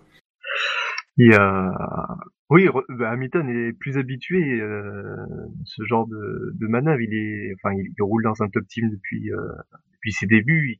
Il, a l'habitude aussi de ce genre de, de pression au championnat, duel contre Rosberg, il a, un peu moins. Et Rosberg, c'est un peu moins dans sa nature de faire ce genre de manœuvre. Et forcément, bah, quand il il se risque à ça, euh, c'est beaucoup moins assuré. Après, euh, il peut avoir les boules sur le week-end, Rosberg. Euh, quand tu vois son week-end, voilà, son, son, problème technique, du coup, il part loin. La safety car réduit aussi son avance euh, alors qu'il avait un, petit un petit matelas. Il peut avoir les boules. Enfin, franchement, sur ce sur sur ce oui, de la course, c'est les sports mécaniques. Hein. Tout le monde peut avoir les boules à un moment donné. Mais donc, euh... Ouais, mais c'est pas ce que je veux dire, c'est que euh, que Rosberg s'en sort bien de pouvoir prétendre à la victoire. Moi, je pense que c'est l'inverse. C'est Hamilton qui s'en sort bien de gagner ce Grand Prix parce qu'il a, il a fallu quand même pas mal de circonstances favorables pour qu'il gagne. Bah euh, ouais, enfin une quoi. Oh, plusieurs hein, entre la case, la case de suspension bah, un de stratégie la qui, leur, qui leur place derrière Rosberg et puis voilà. Euh, dire, je pense que si, la stratégie, ça fait partie de la course par contre. Hein. Oui, après. Eh ben, mais comme les casses mécaniques et comme les sanctions et comme les. Ah non, ça fait partie de la stratégie. non, mais, c'est pas de la faute de Rosberg s'il y a une casse de suspension. C'est un peu plus la faute d'Hamilton s'il y a un changement stratégique. Bah mais, mais non, mais ça n'a rien à voir. Tout fait partie de la même chose. Enfin, alors ça, je supporte pas. Ça, c'est pas possible. Tu peux pas dire qu'il y a certains trucs de la course qui sont des choses de la course et dire qu'il y en a d'autres qui sont moins. tout fait partie de la même chose tout fait partie de la même chose. Enfin, je veux dire, moi, je peux pas entendre ce, discours-là. Euh, hein non, mais attends, je pense qu'on peut parler de chance et de malchance ou de manque de réussite, machin. Sur, sur, depuis le début de saison, il y a des problèmes de tous les côtés. Il y a eu des problèmes pour Hamilton et maintenant il y a des problèmes pour Rosberg. Et ça, c'est, c'est le sport mécanique. Euh, et voilà, à un moment donné, sinon tu regardes de la natation, là, t'es sûr qu'il y aura pas de problème de maillot de bain. Donc, euh, dire, euh, voilà. Okay. J'explique juste l'état d'esprit. Euh, mais oui, mais c'est justement ça, mais c'est justement ça, tu vois. L'état d'esprit, c'est que Rosberg, dans la position où il est, son état d'esprit, ça doit pas être d'aller au combat, au, au, combat de rue avec Hamilton. Ça doit être de se dire, ben, moi je veux jouer le titre, je veux gagner ce titre, parce que, parce que j'ai pas gagné ce titre, parce que ça fait deux ans que je me fais humilier par mon équipier, enfin, en tout cas, euh, voilà. Ça fait deux ans que mon équipier m'humilie, me pousse dehors, et n'est pas, enfin, voilà, me pousse dehors, fait des meilleures performances que moi, il a deux couronnes, moi j'en ai pas, et eh ben, il doit se dire à un moment donné, c'est pas, je vais pas me jeter dans un combat de rue avec Hamilton qui va quasiment perdre à chaque fois, qui va quasiment perdre à chaque fois, parce qu'il l'a perdu à chaque fois, mais je vais assurer, et certes, je vais perdre, je vais pas gagner ce Grand Prix alors que je voulais le gagner, mais je veux gagner tous les Grands Prix parce que je suis un pilote, mais je vais en revanche gagner sur le long terme parce que au lieu de risquer l'accrochage et de pouvoir perdre plus que ça, parce que faut quand même constater qu'il s'en sort très très bien, parce que son aileron qui reste sous sa voiture, euh, il aurait pu rejoindre Pérez hein, au virage 3. Mmh. Donc euh, voilà, il y a d'un côté, alors je, tu vas me dire que ça ils peuvent pas le savoir avant de s'accrocher, c'est sûr, mais ce qu'ils peuvent savoir c'est qu'ils se sont déjà accrochés et que quand ils se sont accrochés, il y en a aucun qui a marqué des points. Hein et donc ça, je pense que ça, ils l'ont bien en tête. Et moi, ce, que, ce qui me désole un petit peu avec Rosberg, c'est qu'il n'a pas l'état d'esprit que l'état d'esprit que parfois il vaut mieux savoir arriver au bout plutôt qu'essayer d'arriver premier. Et sur ce Grand Prix-là, tu m'ôteras pas de l'idée que ça lui joue des tours et que j'espère pour lui qu'il regrettera pas d'avoir voulu jouer au plus malin et d'avoir perdu plus de points qu'il aurait perdu en étant un petit peu plus prudent. Après, je reprocherai pas, je reprocherai pas à un pilote d'être offensif, mais je lui reprocherai quand il est dans la position de Rosberg, c'est-à-dire de quelqu'un de qui on attend plus que ce qu'il a montré, eh ben, et qui est leader au championnat et qui est leader au championnat, de ne pas agir comme quelqu'un de qui on attend plus et qui est leader au championnat. C'est juste ça. Euh, J'ai déjà si- expliqué, Rosberg a- pouvait perdre aussi en, en laissant passer, en, en se faisant dépasser par Hamilton. Il y avait aussi beaucoup à perdre. Euh, dans les deux cas, il, il doit prendre une, une décision. C'est soit perdre, euh, bon, voilà, c'est pas perdre la assuré face. que de Il avait- laisser passer. C'était perdre la face Même- qu'il avait à perdre en se laissant passer. S'il perd, honnêtement, s'il perd le championnat de 6 points, je te garantis qu'il va pouvoir se mordre une couille. Ça, c'est. Ah, grave. Mais oui, reste. mais parce que, mais il sait pas ce qui va se passer. Et tout comme si euh, il se fait dépasser par, s'il n'y a pas d'accident, pas d'accrochage, pardon, entre les deux, et que euh, Rosberg gagne et que à la fin Rosberg le- gagne le championnat de 6 points, il pourra se féliciter aussi de de- d'avoir d'avoir défendu et que ça se passe bien. Euh, Encore une fois, on peut pas. Là, on dit parce qu'on connaît la conséquence. Mais avant cet accrochage, euh, Rosberg, c'est autant un risque de laisser passer Hamilton que de que de se défendre. Messieurs, fermons cette page. Passons au Large page. On, on peut souligner juste un dernier truc. Mm. Euh, c'est les vraiment en deux minutes. C'est les hum, les huées du public. J'ai adoré. Euh, j'ai adoré les huées, les huées du public allemand, hein, donc euh, enfin autrichien, donc euh, allemand, hein, l'Anschluss, tout ça. Et donc, Oh donc voilà, tout ça c'est pareil. Et donc, de, donc ça j'ai adoré. La, la, le- voilà, Lewis qui reste souriant, qui leur fait des signes, j'ai trouvé ça génialissime. Et j'ai hâte, j'ai hâte d'être la semaine prochaine. La première fois que Rosberg va être vu par la tribune principale, je suis quasiment sûr que les, Ah oui. les Anglais vont le siffler et ça va être génial. Voilà, c'est tout ce que je C'est vrai que la semaine, euh, Ouais, dimanche, je- on est en Angleterre. Oui. Et La, réaction d'Hamilton, oh, je suis d'accord. Après, les, les sifflets, j'en ai déjà parlé. Moi, les sifflets sur le podium, c'est toujours quelque chose. euh, une. Ah non, mais je Ouais, trouve ça débile. Voilà. Je trouve ça débile et ça devrait exister que dans un stade de foot. Mais, mais euh, la réaction de Lewis Hamilton, je l'ai trouvé géniale et on sait que malheureusement, il y en aura la semaine prochaine et celle de Rosberg sera pas la même. Et c'est ça qui va me faire rire. Ah, D'ailleurs, sur les sifflets, selon Sky, possiblement, les animateurs de la piste ont dit que Hamilton était la cause de l'accident, donc le sifflement. Peut-être. Enfin, c'est peut-être- Mais- Ça expliquerait peut-être. Non, mais le public siffle aussi par rapport à la conséquence. Il y en a un qui sort, il il siffle celui qui s'en est le mieux sorti. Oui, je pense que c'est ça. Ouais, aussi je- un peu comme en Belgique où même si euh, c'est Rosberg, etc., il n'y a pas d'intention, mais au final, voilà, c'est lui qui en profite, qui se fait siffler. Bon, dans, voilà, dans, dans les deux cas, c'est pas très malin. Mais bon, c'est pas. Je pense pas, ça, ça va rien, ça va rien faire à Hamilton. hein. Ça va pas le, ça va pas le détruire psychologiquement, les sifflets. Très bien, messieurs. Avant d'aborder le Quintet Plus, est-ce que vous souhaitez mettre un, point bonus ou un point malus à un pilote qui, justement, ne recevra pas de points et n'est pas dans les 5 premiers du classement cette semaine? Euh, si j'en mettais un point à un pilote, ce serait euh, Sainz. Hamilton. Euh, ah, non, parce que alors, je vais pas je vais te dire, euh, j'ai argumenté pourquoi, pourquoi. Oui, bah toi, c'est ta réaction de fan, mais je vais dire si, comme on a les deux pilotes Mercedes dans le Quintet, dans le Quintet mou, ce que pour moi, ils auraient dû mériter d'être les deux dans le Quintet plus, mais après. Euh, à je, je, je fais pas gaffe qui pouvait être dans le Quintet plus. C'est, je mettrai pas un point parce que sinon il faudra mettre un au deuxième, à l'autre. Mais du coup, moi, si je mettais à mettre un point, à mettre un point en plus ou en moins, j'en mettrais un en plus et je le donnerai à Sainz. Alors, euh, du coup, c'est dommage, Bouchard, parce que moi, je voulais mettre un moins 1 à Sainz, en fait. Ah oui, pour sa manœuvre. Sa manœuvre pas sanctionnée par les, par les commissaires et pour rester cohérent avec ce que j'ai dit, euh, je pense qu'elle aurait dû être sanctionnée. Je crois- donc, euh, voilà. Je crois que déjà on peut voir qu'on sera pas d'accord. Non, c'est ça. Ouais, Je pense que donc- peut passer. Passons au Quintet plus. Voilà. il va être vite réglé parce qu'on a abordé le gros morceau. Eh bien, dans ce cas-là, abordons le cinquième du classement qui recevra, lui, deux points. Il a fait un score de 13, hein, donc ça reste encore euh, modéré. Il a fini sur le podium, c'est Kimi Raikkonen. Ah Jamie est dans le Quintet plus. Oui, bah, c'est pas la première fois non plus qu'il est dans le Quintet Plus. Première fois qu'il le mérite. Ah, Je de le préciser. Même si j'ai été très très frustré par sa fin, par la fin de course. Il a fini sur le- ah, vraiment au cul de Verstappen Ouais. et on peut difficilement euh, dire mieux parce que vraiment sur la dernière ligne droite, il était juste derrière. Il est quoi Il finit à 2 dixièmes. euh, très très frustrant parce que honnêtement, quand il s'est rapproché de Verstappen, je me suis quand même dit que oui, mais attends, s'il passe Verstappen et là il y a les Mercedes qui se rapprochent, je ne savais pas ce qui allait se passer bien évidemment. Mais bon, il y a un passif entre les Mercedes, donc je m'étais dit, ah, après tout, c'est peut-être le bon moment pour dépasser Verstappen. Bon, il ne l'a pas fait. Bon, il hérite quand même de la troisième place. Euh, Moi, Ouais, j'ai plutôt été satisfait de sa course, honnêtement. Ouais, mais enfin, elle est quand même pas transcendante. Le début de Non, course, non, je euh, suis d'accord, mais Moi, moi, ce qui me gêne avec Raikkonen, c'est qu'il y a vraiment le potentiel pour faire mieux, parce que quand il est seul, en général, il se débrouille pas mal niveau rythme. Mais à un moment donné, malheureusement, faut quand même passer des gens en piste. Et, et je suis désolé, mais même si on peut dire, allez, c'est le début de course, machin, mais quand même pas prendre l'avantage sur Button un peu plus tôt, ça fait peur, quoi. Moi, enfin, franchement, je comprends pas comment il est dans le quintet plus. Moi, je pense qu'il est là par défaut parce que les pilotes euh, Mercedes se sont accrochés et que s'ils s'étaient accrochés, il y aurait eu un des deux ou peut-être les deux dans les dans les points, euh, disons.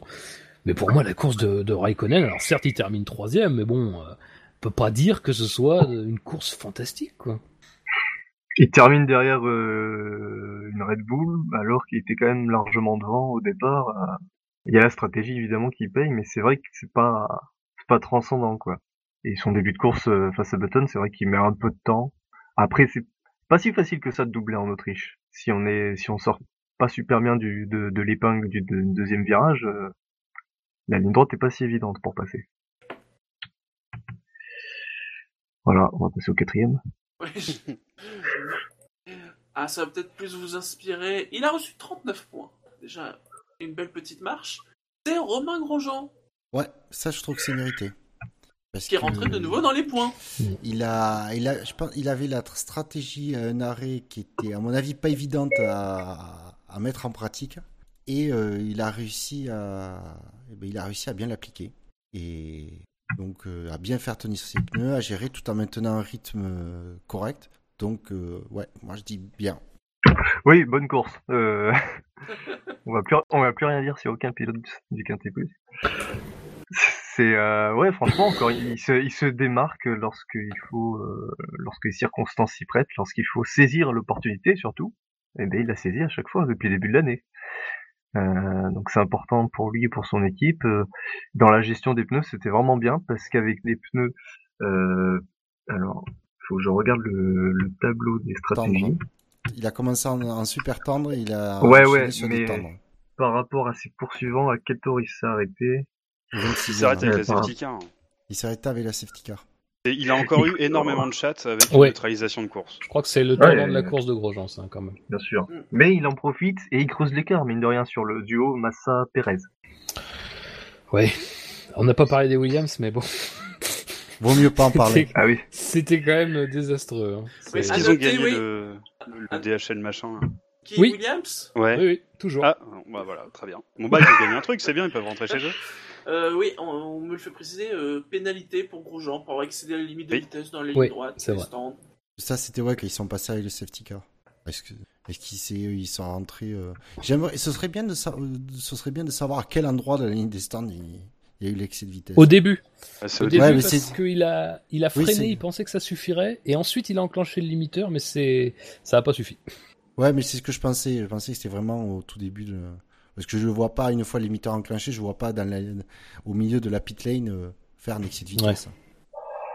Mais en fait, c'est presque, c'est presque un peu étrange qu'il l'enclenche pas directement dès qu'il rentre euh, dans plus ou moins dans la partie euh, de décélération. En fait, il est sous safety car, il y a rien à gagner. Enfin, Bah après, Un justement, étrange, je pense qu'il essaie, il sait très bien que c'est le, comme c'est le bon moment pour rentrer, je pense qu'il essaie de gagner un maximum de temps euh, en fin de, de d'entrée des stands et que du coup il se le joue un peu au freinage, tu sais, il arrive vite, puis d'un coup Ouais. il pile parce qu'il s'en fout, et ces pneus-là il en aura plus besoin. Ouais. Donc euh, à mon avis c'est ça qu'il a fait. Mais bon, Mais il a joué, il a perdu. ah mais Ouais, donc mais tu- c'est ce que je com- mais ce que je comprends pas parce que c'est c'est ça a pas de logique parce qu'une fois qu'ils ressortent de la de la pit lane, il y a plus le limiteur et le s'il y a le, le moindre écart qu'avait le, le pilote devant, il le il le récupère. mais donc pas tu- limité, en euh. fait, ça s'est passé dans le tour où il s'arrête au stand en fait. Non, ça s'est passé dans le dans le sous Si si, enfin en tout cas ça s'est passé en, en entrée, ça c'est sûr. Je sais pas si Oui, c'est exactement mais- le tour Non, de non, mais rentrer au apparemment- stand. Oui, donc moi je pense que c'est dans un tour où il y avait la safety car. Moi c'est pour ça que j'ai Ah. trouvé ces pénalités là débiles. Après, je, je suis pas allé vérifier euh, pour être franc, mais C'est euh, une bonne euh, question. Si euh, apparemment moi j'avais euh, compris c'est- comme Buchor. C'est oui oui moi j'ai compris que Ah, c'est pas quand, du tout compris euh, ça. quand ils sont passés euh, puisque puisqu'ils étaient en train de nettoyer la ligne, euh, les débris de la Vettel. Ferrari de Vettel euh, dans la ligne, mais plutôt que de passer sur la ça. piste, ils sont passés, ils sont, les safety cars est passé dans la pit lane. Et je pense que c'est à cet endroit-là. C'est pour ça que je, tr- je, je trouve débile qu'il est- qu'il freine au tout dernier moment. Ça sert à rien. Parce que si tu perds, si tu perds 5 mètres à l'entrée, tu les récupères tout de suite à la sortie, puisque la seule euh, contrainte sous safety car, c'est de pas dépasser le mec qui est devant toi. Donc, euh, tu peux accélérer un D'accord, peu. bah, je... C'est ça que je comprends pas. ça. Alors, est-ce qu'il s'est fait, est-ce que, alors, que- il y a, c'est qui l'autre? C'est euh, Magnussen qui s'est fait avoir. Hülkenberg, Hülkenberg. Euh, c'est, euh, je sais pas dans quelles conditions est-ce qu'ils se sont fait surprendre par un truc ou pas. Euh, bizarre. Attends, j'ai les décisions des commissaires, je les...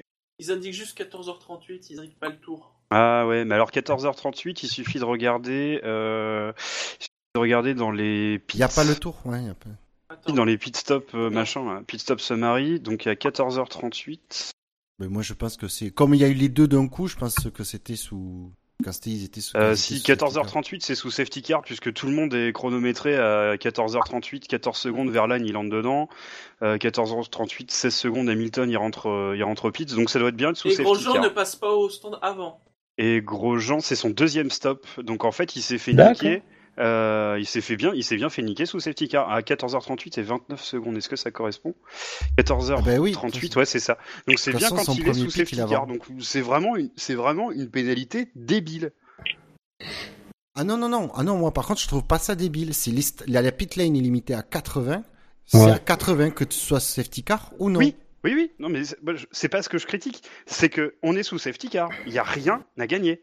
Ah oui, après, ah oui, que Donc le, pourquoi il enclenche pas le bordel 500 mètres avant? J'exagère en disant 500 mètres. J'en sais rien. Mais dès l'entrée, euh, oui, tu vois, là où il y a tous les rails. donc... euh, Alors, il faut, faut savoir quand même que- faut ça- de, com- de combien il est l'excès de vitesse? Il est précisé dans la décision des commissaires? Euh, 81... 82,6. Euh, non, Ouais, ça, voilà, c'est... Oui, c'est encore plus C'est con pour de- pas grand chose. de Je me demande, quoi. honnêtement, je me demande si comme ils se, ils se suivent à ce moment-là, il a pas fait gaffe, hein, il a pas vu exactement où était la ligne de, d'entrée officielle de la pit lane. Alors, il je s'est sais fait pas avoir À de, Grosjean, c'est fait- 81,2. il, il a dû se faire avoir de euh, 1 mètre ou 1 mètre 50. euh, il avait pas fait gaffe comme il y a des voitures devant. Où était la, euh, il devait se suivre assez près. Il a pas fait gaffe. Oui, mais pourquoi attendre ligne. la ligne Moi, c'est c'est ça que je considère idiot en fait. Parce que Oui, euh, que rouler à encore 80, pire que je pensais, rouler à 80 dans une F1, à mon avis, tu dois te faire chier, mais quelque chose de grave. Ouais, mais Non, je Oui, sais mais- pas. Je pense que c'est. Honnêtement, je vais pas le, je vais pas le, le- retenir ça contre lui parce que c'est, euh, c'est, vraiment du anecdotique. quoi. Ouais, mais enfin, après, c'est quand même dommage de, de- C'est de- dommage, de se mettre en difficulté sur euh, un truc comme ça. Mais je dis pas le contraire. Mais euh, c'est, c'est là où j'ai trouvé que le, que d'avoir mis une pénalité de 5 secondes, c'était euh, très approprié. Alors que je suis le premier à râler contre les, les, les trucs dans les manœuvres dangereuses dans, dans la. Bon, après, ça n'a pas changé, ça n'a rien changé à son Non. classement. Tant mieux du coup. On va passer au podium. Allez. ah, À la troisième place, il a marqué 48 votes positifs, que du positif. 48 points. C'est Jenson Button. voilà, bah Papy fait de la résistance. Hein. Il a pas, il a pas envie de partir à la retraite, Papy. C'est bien ce qu'il a fait. Moi, j'étais content. Je- ça m'a, ça m'a fait plaisir de le. Il part troisième, il arrive sixième. euh, C'était quand même, euh, enfin bon, j'aurais pas, Oui. j'aurais pas mis ça avant, avant la course, hein, pour être honnête. Euh, lui, euh, lui, c'est à la régulière. Hein, il bénéficie pas de, des, euh, des- enfin de l'imbroglio des Mercedes.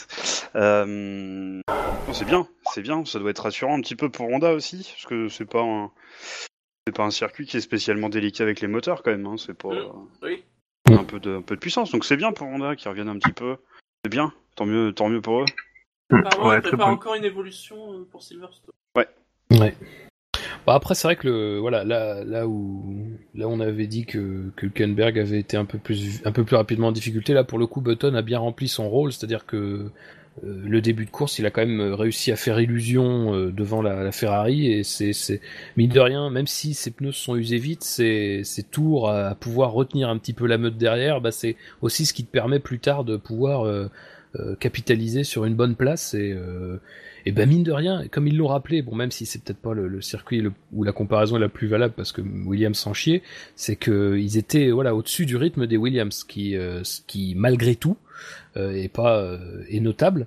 et ce qui démontre aussi les capacités que qu'un moteur, enfin que la voiture et que le moteur Honda ont, notamment, enfin dans le dernier secteur, je trouve que c'était assez flagrant en début de course, il revenait sur Hamilton. Euh, je sais pas si vous aviez remarqué ça, mais il y a deux trois fois, les deux trois premiers tours, euh, il se faisait distancer évidemment dans la ligne droite, mais euh, dans les dans, dans le dernier secteur qui est un peu plus euh, un peu plus sinueux, il arrivait à, à revenir un peu sur euh, sur Hamilton. Même je crois qu'à un moment il était même sous la seconde euh, alors qu'il était pendant le tour. Donc euh, euh, intéressant là aussi. Non, bon, moi, je t'avoue que ce qui m'a surpris le, le, le plus, c'est le, le start. Hein. Enfin, c'est le. À l'ex- Mais elles ont, des, elles ont des pas feux, des hein. mauvais départs, franchement les. Et les ouais, euh, Là, j'ai été surpris, je t'avoue, qu'il colle clairement Hamilton. Si Hamilton avait aussi bien raté ses départs que d'habitude, euh, ça aurait pu être un peu surprenant. Hein.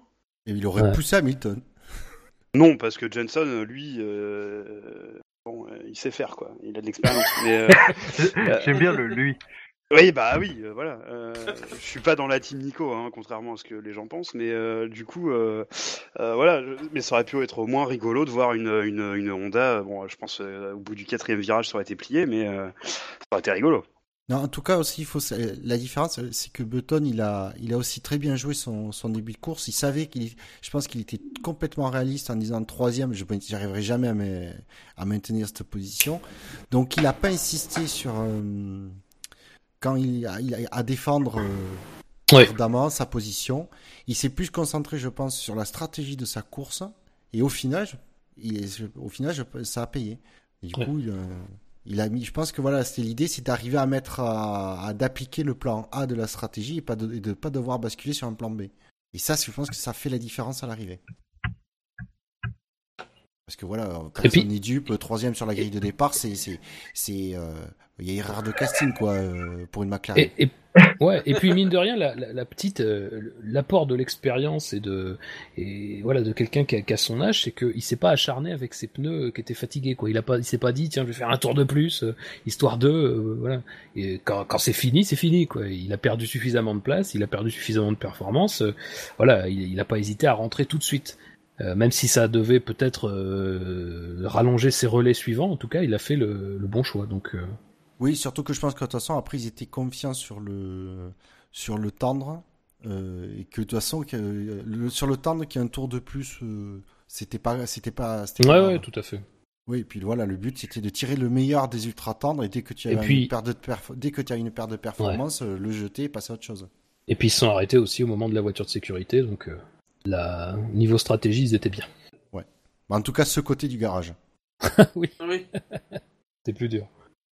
À la deuxième place, il a marqué 49 points. Donc ça a été serré hein, tout en haut du classement.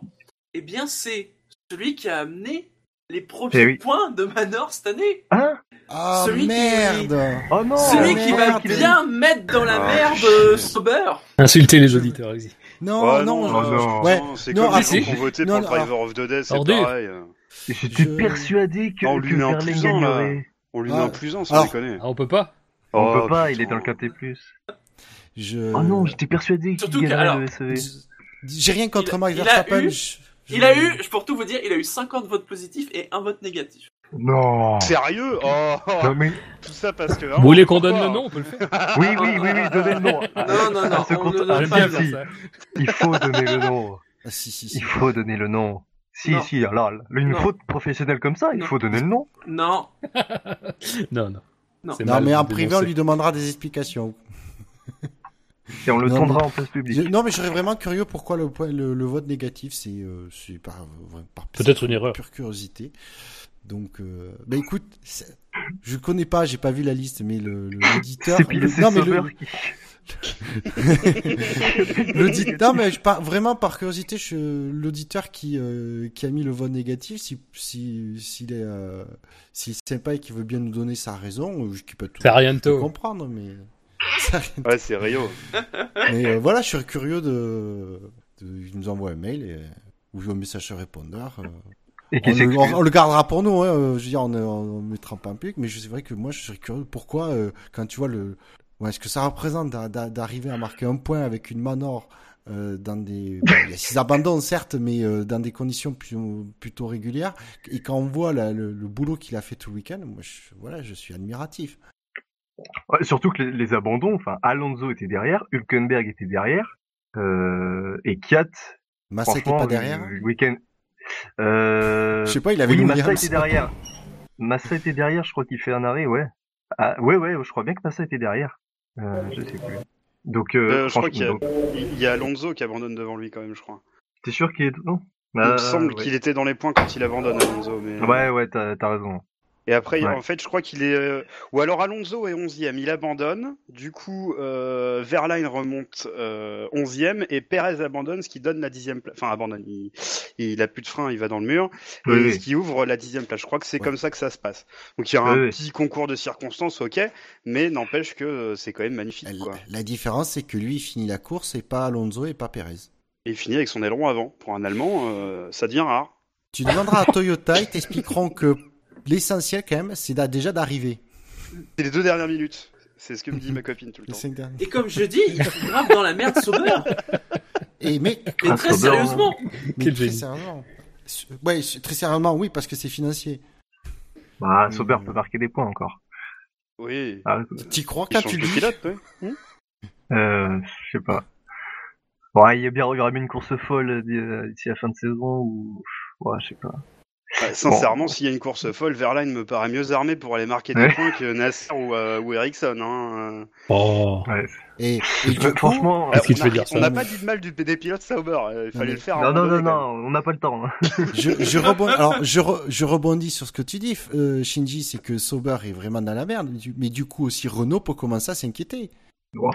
Ils ont que 6 points. Ils quand ont Moi, je suis d'accord. Et- Quand même. euh, tu penses que maintenant on va marquer 6 points? Et combien de Grands Prix restent?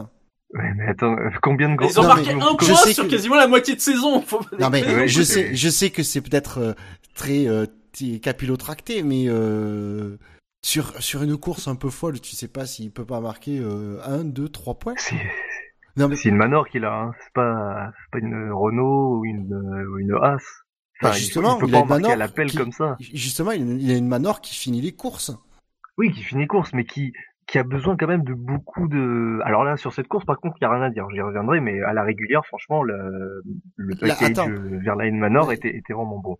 Oui, sauf que Mais il faut, euh, le- comme l'a noté, comme l'ont noté quand même les commentateurs de Canal+, c'est que c'est le premier circuit de la saison, donc en F1 pour Verlaine, sur lequel il a déjà couru dans une autre catégorie. Oui, mais il y en a que deux. Il y a que Naim. Oui, il y a hein. Ah bon. Et puis, de- Ils ont- je pense que la performance de Manor est, est due au fait que, déjà, à l'Autriche, il y a peu de virages. Ça se passe beaucoup en pleine charge, donc ça, c'est bon pour la Manor. Et que, deuxièmement, c'est un circuit très court. Donc, forcément, les écarts sont également plus faibles. Voilà, c'est pour ça que la Manor est bonne. Elle sera pas à ce niveau-là à tous les Grands Prix. Ouais, bah, on peut toujours rêver. hein. Je pense que c'était leur, Mais- je pense que c'était leur meilleur Grand Prix en termes de performance Non, cette année. Tu me dirais Renault sont à 10, 15 points, je te dis ouais, ils peuvent. C'est pas la peine qu'ils rêvent. Là, il y a que 6, il y a que 5 points d'écart. Pourquoi ils pourraient pas se mettre à rêver d'aller chercher Renault? S'ils se fixent pas ça comme objectif, euh, à un moment donné, il faut avoir un minimum d'ambition. Ce serait bien qu'ils Ah me, oui, disent on aimerait bien aller chercher Renault au championnat.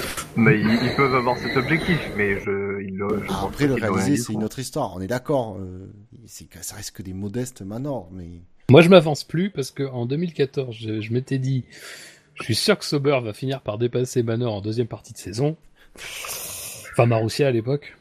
Ça s'est jamais vraiment fait, finalement. Donc, euh, bon. Ah, Ça, c'est pas du tout fait. voilà. Parce que je pense, je voyais, je voyais la, la courbe ascendante de Sauber. Mais apparemment, j'étais le seul, en fait. Donc, euh, bon. Mais c'est surtout que tu as vu la courbe dans le, dans l'autre, dans le mauvais sens parce qu'elle montait pas et descendait et apparemment elle était Oui, peut-être, oui. Je- oui, je tenais la feuille à l'envers, sans doute. T'as François Hollandais sur ce coup quand même. Hein. Euh, oui, L'inversion des courbes là. c'est vrai. Bon, sinon, sur la course de, de Verlaine, euh, je, je trouve franchement, c'est bon. Déjà, il y a la qualif qui est, qui est vraiment très très bonne. Et euh, le début de course, je me souviens plus trop. Euh, je crois qu'il perd des places, je sais plus, mais je crois qu'il reste dans le top 15. Et puis, euh, et puis il fait son deuxième arrêt et, euh, et là, il se retrouve vraiment dans les dans les derniers. Dans le fond, ouais, vu. Oui. Il se retrouve vraiment dans les derniers. Là, il y a la safety car qui arrive. Même, je, de toute façon, là, stratégiquement, il aurait pu passer devant d'autres pilotes euh, qui ne s'étaient pas encore arrêtés. Mais lorsque la safety car arrive, il, euh, il reste dans les derniers, je crois. hein. Je crois, je crois même qu'il est dernier du Grand Prix à ce Oui, moment-là, lors, derniers. lors ouais, du restart. Donc voilà, la, la course qu'il fait pour remonter jusqu'à la dixième place, il ne s'arrête plus, certes, mais il faut les faire tenir les pneus et, euh, et il a une manor. Et enfin, c'est incroyable qu'il ait réussi à remonter comme ça. Mais après, après, tu vois, ce, qui est étonnant, c'est que euh, sur euh, sur le coup de, de, de ne pas s'arrêter, tu vois, on en revient un petit peu au débat dont on parlait pour la stratégie de, de Mercedes, c'est que tu regardes il y a des pilotes que- qui ont tranquillement rallié l'arrivée, euh, et dont Verlaine qui en a tiré profit, face à des pilotes qui sont, euh, qui ont tous été sur des stratégies un petit peu plus euh, conservatrices. Euh, donc, euh, même si Verlaine c'est un peu particulier parce qu'il profite aussi du fait que que qu'il y a le resserrement forcément, hein, ça c'est sûr que ça l'aide un petit peu dans sa stratégie qui, qui, aurait pu être un peu comment dire. Ça aurait pu être bien pire, quoi. Ça aurait vraiment pu, être bien pire parce qu'il fait deux arrêts quand même très rapprochés. C'est pas le seul dans ce cas-là, mais mais c'est vrai que lui, du coup, a bien tenu son, son affaire. Et puis, bah, après, faut quand même, comme tu le disais, avoir le rythme. Et là, et là, sur ce coup-là, c'est un sans faute, quoi. Mais je suis très content pour cette équipe qui euh, qui était un peu au fond du trou fin 2014 et euh, euh, en l'espace d'un an et demi euh, revit euh, et se porte encore mieux que sa relative bonne période de 2014 euh, quand la Marussia euh, était était pas si mal non plus. Et c'est un peu Mais là, dommage. mais là ils sont encore mieux. C'est un peu dommage ce qui s'est passé à l'avant parce que du coup, ça a un peu, euh, mine de rien, euh, éloigné la lumière de, de Manor euh, parce que je me rappelle du tout premier point, Marussia, ça avait été quand même l'événement du Grand Prix. Euh, là, du coup, bah, le, par la force des choses, un peu moins. Mais euh, voilà, je crois que c'est vraiment important d'insister là-dessus parce que s'il y a vraiment quelque chose qui est, qui est inhabituel dans cette course, c'est vraiment ça et ça prouve aussi le chemin parcouru, comme tu dis, Bilo, depuis le- la, la mort et le, et le- bah, en fait, le, la, la résurrection de cette équipe, quoi, de, à partir de, de pas grand-chose. Et donc, il a fini premier du classement. Il a marqué 50 points. Donc 50 votes positifs pour vous dire à quel point ça s'est pas joué à grand chose. Bon, de toute façon, même si euh, Verlaine avait aussi eu 50 points, Verstappen aurait fini quand même devant, puisque lui, il a fini deuxième de la course. Euh, ben, je trouve qu'il méritait des points négatifs pour euh, avoir osé euh, monter sur le podium avec sa salopette. C'est clair, hein, sans changer. euh, Alors le problème, entre ses boutons, entre ses boutons d'acné et sa salopette, ça fait vraiment une image dégueulasse. hein. Le bon Autrichien de base. Quoi.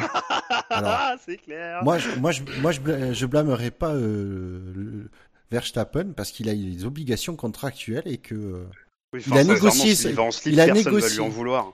Ah si, c'est patron et c'est et c'est sponsor. Mais euh, c'est ça le truc, c'est qu'il y a des obligations contractuelles et que euh, l'objectif c'était de négocier le contrat chez Red, chez Red Bull.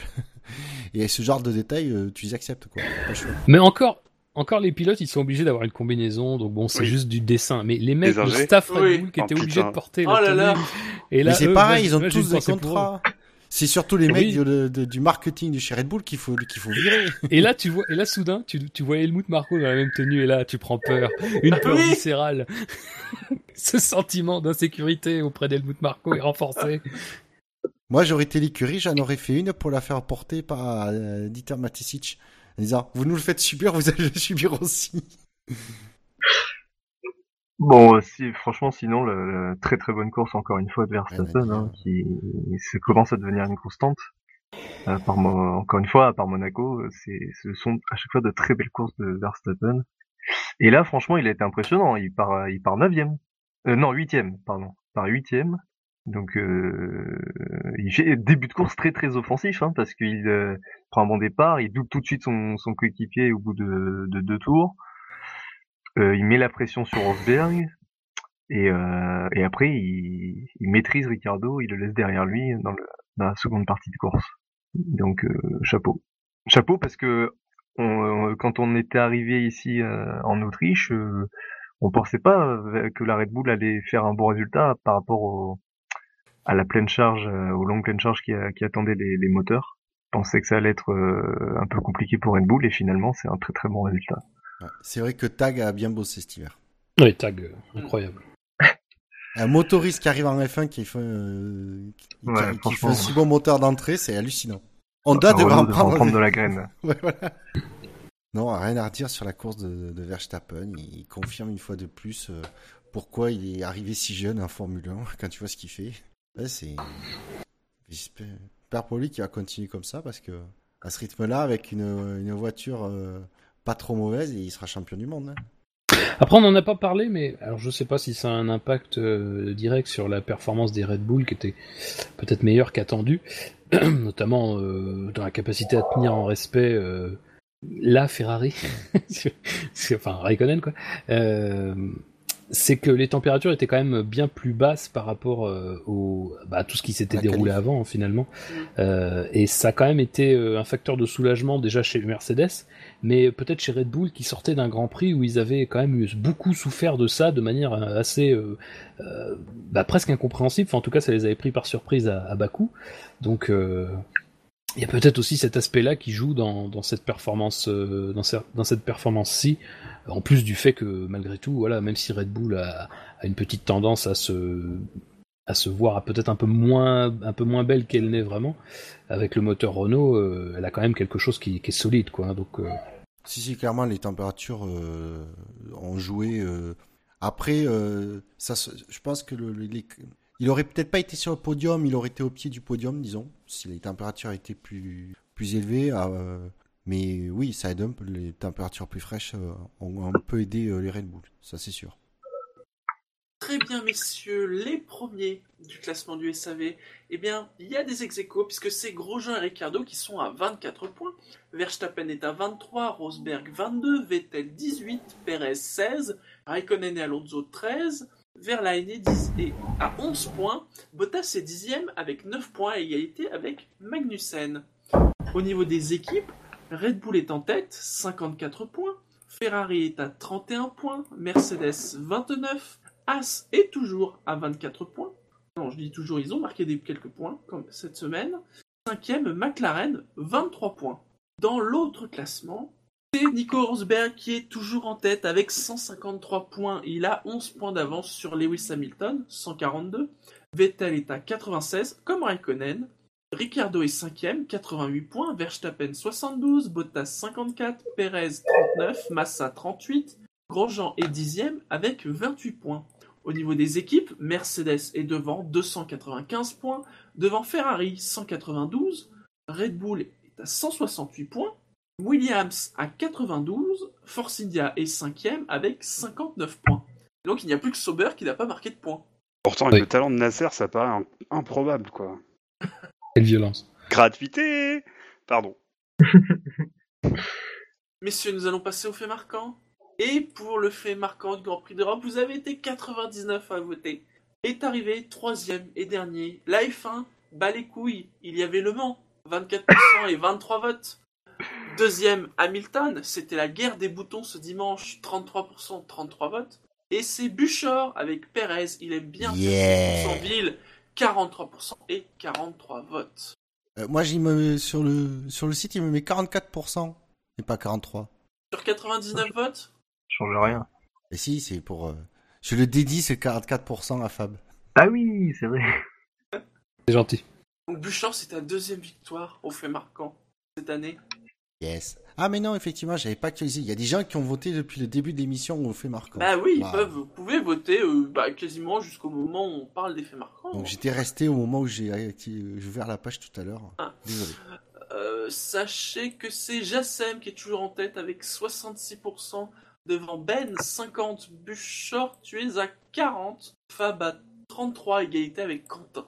ouais qui est à 30. C'est sûr que vu le nombre d'émissions que j'ai fait, euh, oh ça y est oh, on ça y est. devrait, on devrait pondérer sur le nombre d'émissions. Ah ah, on devrait le pondérer déjà sur le nombre d'émissions. Moi, je vais. Le jour je où je devrais être gagnerai, je vais me retrouver, je vais me retrouver direct à 5%, je verrai. Ça va pas me faire avancer.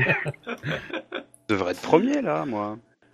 Donc, alors, Buchor, Bilo et moi-même étions lors de la précédente émission, donc ça se joue entre Scani et Fab pour le premier fait marquant. Cani qui est à 100% Eh oui Donc c'est à Fab de l'honneur. Ah ah. Ah bon? Ah bah oui. On va pas, et c'est parce qu'il Ah, est- moi, j'ai- est pas. Moi, j'ai pas mis de règles, hein, c'est vous vous battez, vous faites un combat de bouche, je sais pas, mais vous décidez. Non, moi, moi j'ai un fait marquant. Non, on non, A, on a comparé nos e-pénis euh, hors antenne avec Fab et il a gagné. Donc, euh, Fab, c'est à toi. Euh... Bon, comment dire Il y, a- il y a quelque chose de... On peut pas y échapper, c'est sûr. Euh, donc je vais mettre Surtout un, toi. Très, un très sobre, évidemment. Euh, alors, Hamilton-Rosberg, deux points, c'est compliqué, attention. Saison 4, virgule, épisode 66, deux points, ouvrez les guillemets, Attends, attends, attends. Deux points, ouvrez les guillemets. Un mot de passe en fait avec tous ces, ces, ces- ces caractères. Y, Z. Accent circonflexe. non. Euh... Tu lui enverras par texte, euh, comme ça il aura la bonne. euh, Tu veux pas l'écrire? Mais déjà, tu peux le dire avant. Oui. De quoi, de quoi? Dis-le Ah, et après tu lui enverras par le chat du TeamSpeak. Comme ça. euh, Deux points, la- ouvrez les guillemets. La revanche des clowns, fermez les guillemets. Sobriété. Non. Formulation, très, formulation très, très travaillée, je note. Voilà. C'est bien. C'est. Non, Ah bah, bon, je, je le note sur mon carnet. Les, chi- Que les je n'ai pas chiffres, encore mon clavier euh, avec des touches rétro-éclairées qui me permettraient de taper au milieu Ah de la nuit. putain, tu sais pas ce que tu manques. Euh, Ah, sinon, demain t'allumes la- Demain sinon, t'allumes la lumière. Oui, c'est euh. Pourquoi tu fais des émissions dans la. dans Je la sais qu'en nuit Normandie c'est dur, mais enfin quand même. Parce qu'il est déjà obligé Demain, obligé j'ai- de pédaler pour Demain, avoir le mon courant pour le PC. Je sais, il va pas me Demain, faire j'ai mon. C'est le PC ou la lumière en fait. Tu dois choisir quoi. Demain, j'ai mon clavier rétro-éclairé, c'est bon. C'est bien. Cani, Euh... Alors, j'ai, moi, le thème, ça va être les vibreurs. hein, je le dis pour mes camarades pour qu'ils commencent à chercher euh, euh, Genre, sur je sujet. tout de suite, il faut que c'est un rapport avec la course. Ah putain, c'est vrai, t'as raison. Pas le week-end, pas euh, le- la météo, euh, les Ah oiseaux ouais, qui passent dans le ciel. Ouais, c'est- sévère quand même. S'il a envie de faire les vibreurs. Alors. Le, le bureau des plaintes, vous allez voir Jackie et vous allez lui demander pourquoi il a fait des, Jackie C'est de la faute des Jackie. trucs. Mais s'il s'il était, s'il avait pas euh, fait des faits marquants euh, de la course euh, qui avaient rien à voir avec la course, euh, on n'aurait pas mis des règles si strictes. On aurait pu Ah, avoir bon, quelques alors. tolérances. Bon, alors du coup, je vais changer d'avis. Je vais évidemment prendre Manor. Euh, donc, euh, et donc, je vais, il faut que j'associe Bianchi à tout ça. Euh, donc, je vais dire que euh, la prestation de Verlaine est grandiose, mais celle de Jules. Oh non, mon dieu. euh, Il faut pas se foirer sur la formulation là. Ouais, là, euh, faut attends. pas se foirer. oui. C'est casse-gueule. hein. On Le- on est à deux doigts de, de, de fermer l'émission au défi. Fil rouge sur fil rouge ou fil rouge sur fil vert. euh, C'est cool. Mais non, non, non, non, mais euh, Dynamite. Non, non, mais euh, il faut que je. Euh... C'est plus pourvoyeuse d'émotions. Alors, il faut que je raccourcisse tout ça, sinon ça tiendra jamais dans, le, dans les petits carrés là. Oui, il faut que ce soit Euh. Euh... Bon, comme j'aimerais quand même dormir un peu avant d'aller bosser de même. Bon, on rajeunit pas là avec nos. Oui, bon bah, je... ça va, j'arrive. Euh... Voilà pourquoi je les prépare à l'avance, hein. Euh, T'as bien vu. oui, voilà. Oui. Hein. Euh... Berline, futur grand, mais Jules nous manquera toujours. Ce sont les mecs qui a flippé quand même quand il Hashtag Voilà, a pas pris de JB17. risque. Voilà, et maintenant, ouais, mais, mais un JB17, ça va être bien. Non. Euh, alors là, je... c'est un fait marquant qui appelle à l'émotion des gens. Donc, C'est tellement dégueulasse. grand, Oui, c'est mais complètement Jules- putaclic, et alors Donc, vers la grand, mais Jules, Mon dieu. Euh, Mais Jules nous manquera toujours, je crois que c'est ça que j'ai dit. voilà. Ou sinon, Mais Jules, le futur, futur, pas futur quoi Oh mon dieu, j'ai- j'ai jamais vu un fait marquant totalement euh, démago comme ça. Oh, Dino nous en avait bien fait. Toi aussi d'ailleurs. Oh ouais, mais là, là quand même, Ah mais C'est là violent. quand même, il a été cherché loin. clairement. Oui, ah mais, euh, ah non, mais Euh, bon, je- mais bon. honnêtement, Est-ce que j'ai clairement, j'ai le droit de prendre un... Un thème déjà pris Mais Ah, euh, changer la... Bah non, non. on n'a pas le droit de faire ça. Ouais. Ah bon Bah si, des fois on a le droit. Non, euh, bah justement, en fait, non, on n'a jamais eu le droit, mais il y a une fois où c'est arrivé. Oui. Oh merde, tiens, j'avais un super... euh, Il faut qu'il y ait au moins un autre angle de truc, ou voilà. Bah il y a un autre angle. Parce Ah que le mien est plus... le mien est partisan. Alors que celui de Fab n'était euh, était euh, neutre. Ben vas-y, dis-le, on te dira si on, on trouve que c'est trop euh, trop proche ou si c'est pas ça passe. Trop proche Rosberg déjà, l'a- je trouve. Rosberg l'a appris, deux points. Contre Hamilton, on n'autriche pas. Ouais. Ouais, j'avoue que la formulation me, euh, me est originale, donc. euh, Oui. Mais c'est vrai que c'est le même sujet. Ce qu'on est, enfin, ce qu'on s'était dit, c'était pas le même fait en fait.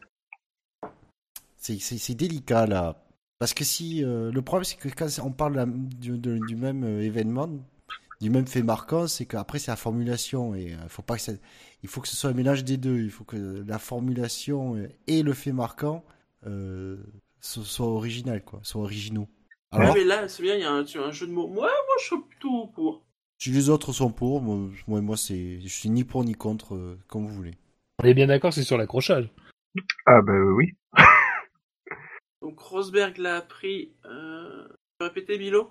Rosberg, Rosberg l'a pris, deux points, contre Hamilton, on autre ça me pas, gêne, je hein, je vous cache pas que. Ah, il te pique la vedette, hein.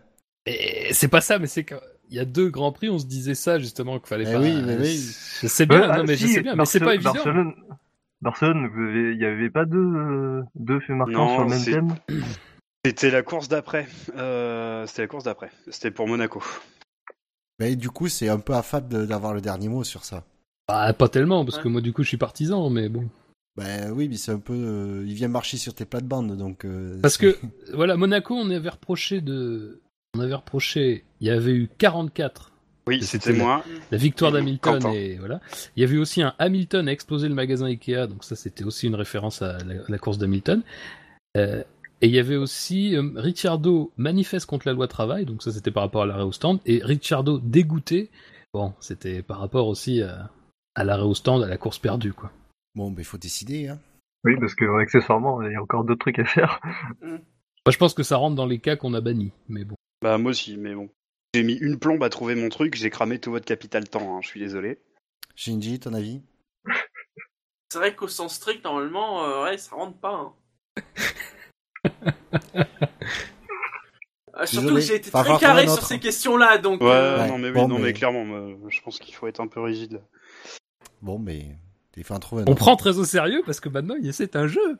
oui C'est fini, c'est fini Non. les petits jeux. Non non non, c'est un jeu, un vrai. D'ici que C'est la séquence la plus importante de l'émission. Oui. c'est au- c'est autour de ça qu'elle est bâtie.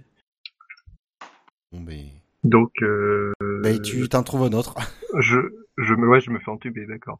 Euh, ben, c'est ça le truc. C'est pour ça aussi qu'on définit un ordre. ouais, Pour c'est horrible parce que dès vendredi, dès vendredi, j'avais préparé ce jeu de mots, mais je voulais, je voulais penser à la pression des pneus euh, pour dire on n'autriche pas. Puis après, j'ai vu la- l'accrochage, j'ai dit tiens, il y a peut-être moyen. Bon, euh, c'est dommage, franchement, c'était un beau fait marquant. C'est Franchement. vrai. On pourrait, on pourrait virer celui de Fab et forcer Fab à en choisir un autre. ben non, il est passé en premier. Il Ouais, la- mais il est nul. Il a la priorité. Nous laisserons nos, nos auditeurs en juger. Tout à fait. Ou alors, on met mon fait marquant, moi j'en prends un autre, mais Non, il compte pas tiens. si jamais il gagne. Non, mais tu restes On le met pour la forme, mais Non, non, non, non, non, non. Putain. Ah, le truc de Tu te démerdes. Ah, tu le te roumain démerdes. du, le roumain du fait Tu te démerdes, tu trouves un truc Merde Mais juste pour voir ce que ça aurait fait, parce que c'est du gâchis. Bon, euh, Ricardo se fait remonter les bretelles par euh, Verstappen. Oh, elle est bien Elle est Non, bien. elle est Elle est pourrie, très bien, personne voter, Elle est c'est pas un bien. fait Ah marquant. non, elle est bien, elle est C'est bien. bien, Elle est bien trouvée. c'est bien, c'est bien. Elle Ça est me bien. fait, ça me fait boire c'est pas un fait mar- C'est C'est pas un parfait. fait marquant. Ah si, attends, pour moi ça a marqué mon week-end leur combinaison dégueulasse. Je suis désolé, mais euh, C'est vrai. Il y en a, ça les a traumatisés, ils en font des cauchemars. hein. ah bah, À mon tour, euh, Vettel, deux points. Ça a fait pchit en faisant boum. Ça Celle-là, pas tu sens aussi qu'elle a été préparée depuis hier. Même pas Mais vous avez mis tellement de temps que forcément... oh, je me sens visé là. On voit ton a deux côté qui sont euh, visés. mangaka quand même hein, dans ce dans ce fait marquant. Ouh. Alors, du coup, maintenant, c'est à moi. Va trouver quelque chose. Mais il y a plein de trucs. Attends. Ah, ah, ah, attends, laisse-moi voir la liste des pilotes. ta ta ta ta ta. Ah mais t'es. si. Shinji va m'en vouloir. Kimi, deux points. Oh, une marche. Tiens, je vais monter dessus. voilà. C'est Ah, pourri, c'est drôle. mais je, passe, Ah, je pars drôle. dernier. C'est la soirée des taquets, donc c'est Ah, normal. c'est drôle. Ah, c'est drôle. Ah, j'aime. Je voterai pour celle-ci. Et tu peux le mettre entre guillemets. le- T'as dit que tu votais pour la mienne Euh, Tout ouais, mais j'ai changé, j'ai changé d'avis. Bah oui, tu fais comme si c'était Kimi qui le disait. Ouais. Donc, pour les faits marquants, après du temps, mais on les a. Vous aurez le choix entre Hamilton Rosberg, saison 4, épisode 66, La revanche des clowns, ou bien Verlaine, futur grand, mais Jules nous manque- manquera toujours, ou bien Ricardo se fait remonter les bretelles par Verstappen, ou bien Vettel, ça a fait pchit en faisant boum, ou bien Kimi, oh une marche, tiens, je vais monter dessus. je la trouve géniale celle-là. Vivement le vote. Ouais. Messieurs, on va passer au drive-through Allez. Allez. Comment ce qu'il y en a un? Moi, je petit drive through, j'en ai pas forcément beaucoup, mais enfin, on l'a évoqué pendant le, le Grand Prix. C'est les sifflets sur le podium, comme je l'ai dit, c'est pas c'est quelque chose que j'aime à voir. Voilà. Euh, en plus, apparemment, suivant les explications, c'est parce que visiblement, c'est les speakers qui ont expliqué que c'était la faute à Hamilton, alors que bah, non, quoi, c'est pas la faute à Hamilton. Donc c'est toujours dommage. C'est une image euh, que j'aime pas voir, euh, voilà, sur les podiums. Je vais embrayer euh, sur les sifflets, sur le podium, et c'est surtout. euh, alors du coup, j'ai même pas continué à, à regarder le, le- les, questions posées sur le podium parce que fran- franchement, franchement, la gonzesse, elle valait que dalle. Sinon, honte. Je sais pas, ils avaient Alors- Georges Lucas, ils pouvaient le réutiliser. Ah, c'est vrai qu'il aurait fallu ouais, de, de mieux pour euh, ouais pour gérer. euh, ouais. Euh, T'as fini, Bouchard? Ouais. Alors, je vais continuer parce que c'est un peu la même thématique. ça- on, va, on va nous taxer de machiste, hein, mais pourtant pas du tout. Euh, moi, c'est euh, Amandine Moraim euh, sur Canal. Euh, ici au SAV, vous tapez tout le temps sur Jacques alors que Jacques est excellent. Euh, mais Ah. elle, c'est Déjà assez biaisé. quoi? Oui, non, un tout petit peu. Mais, mais, mais elle, c'est pas possible, quoi. Euh, interviews, je les trouve pourries. euh, Ses commentaires, euh, euh, elle commente de la GP2 euh, de, de temps en temps. Euh, c'est insupportable. Enfin, euh, là, elle, c'est pas possible, quoi. Après, euh, il y, a une- il y a une longue tradition euh, ancestrale française des interviews sportives pourries, hein.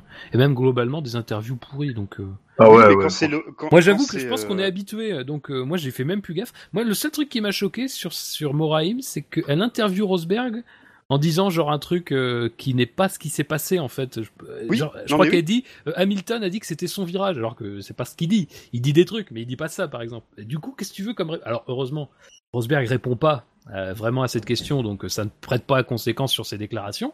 Mais si jamais il se met à répondre en tenant compte de ces déclarations-là, en les prenant pour argent comptant, ça peut, ça peut, tu sais, euh, monter Ah en oui, épingle un truc Non, qui, mais clairement. Ah valait pas parce, le coup. Quoi. parce qu'après, on ne sort que la citation de Rosberg et pas la question qui était posée avant.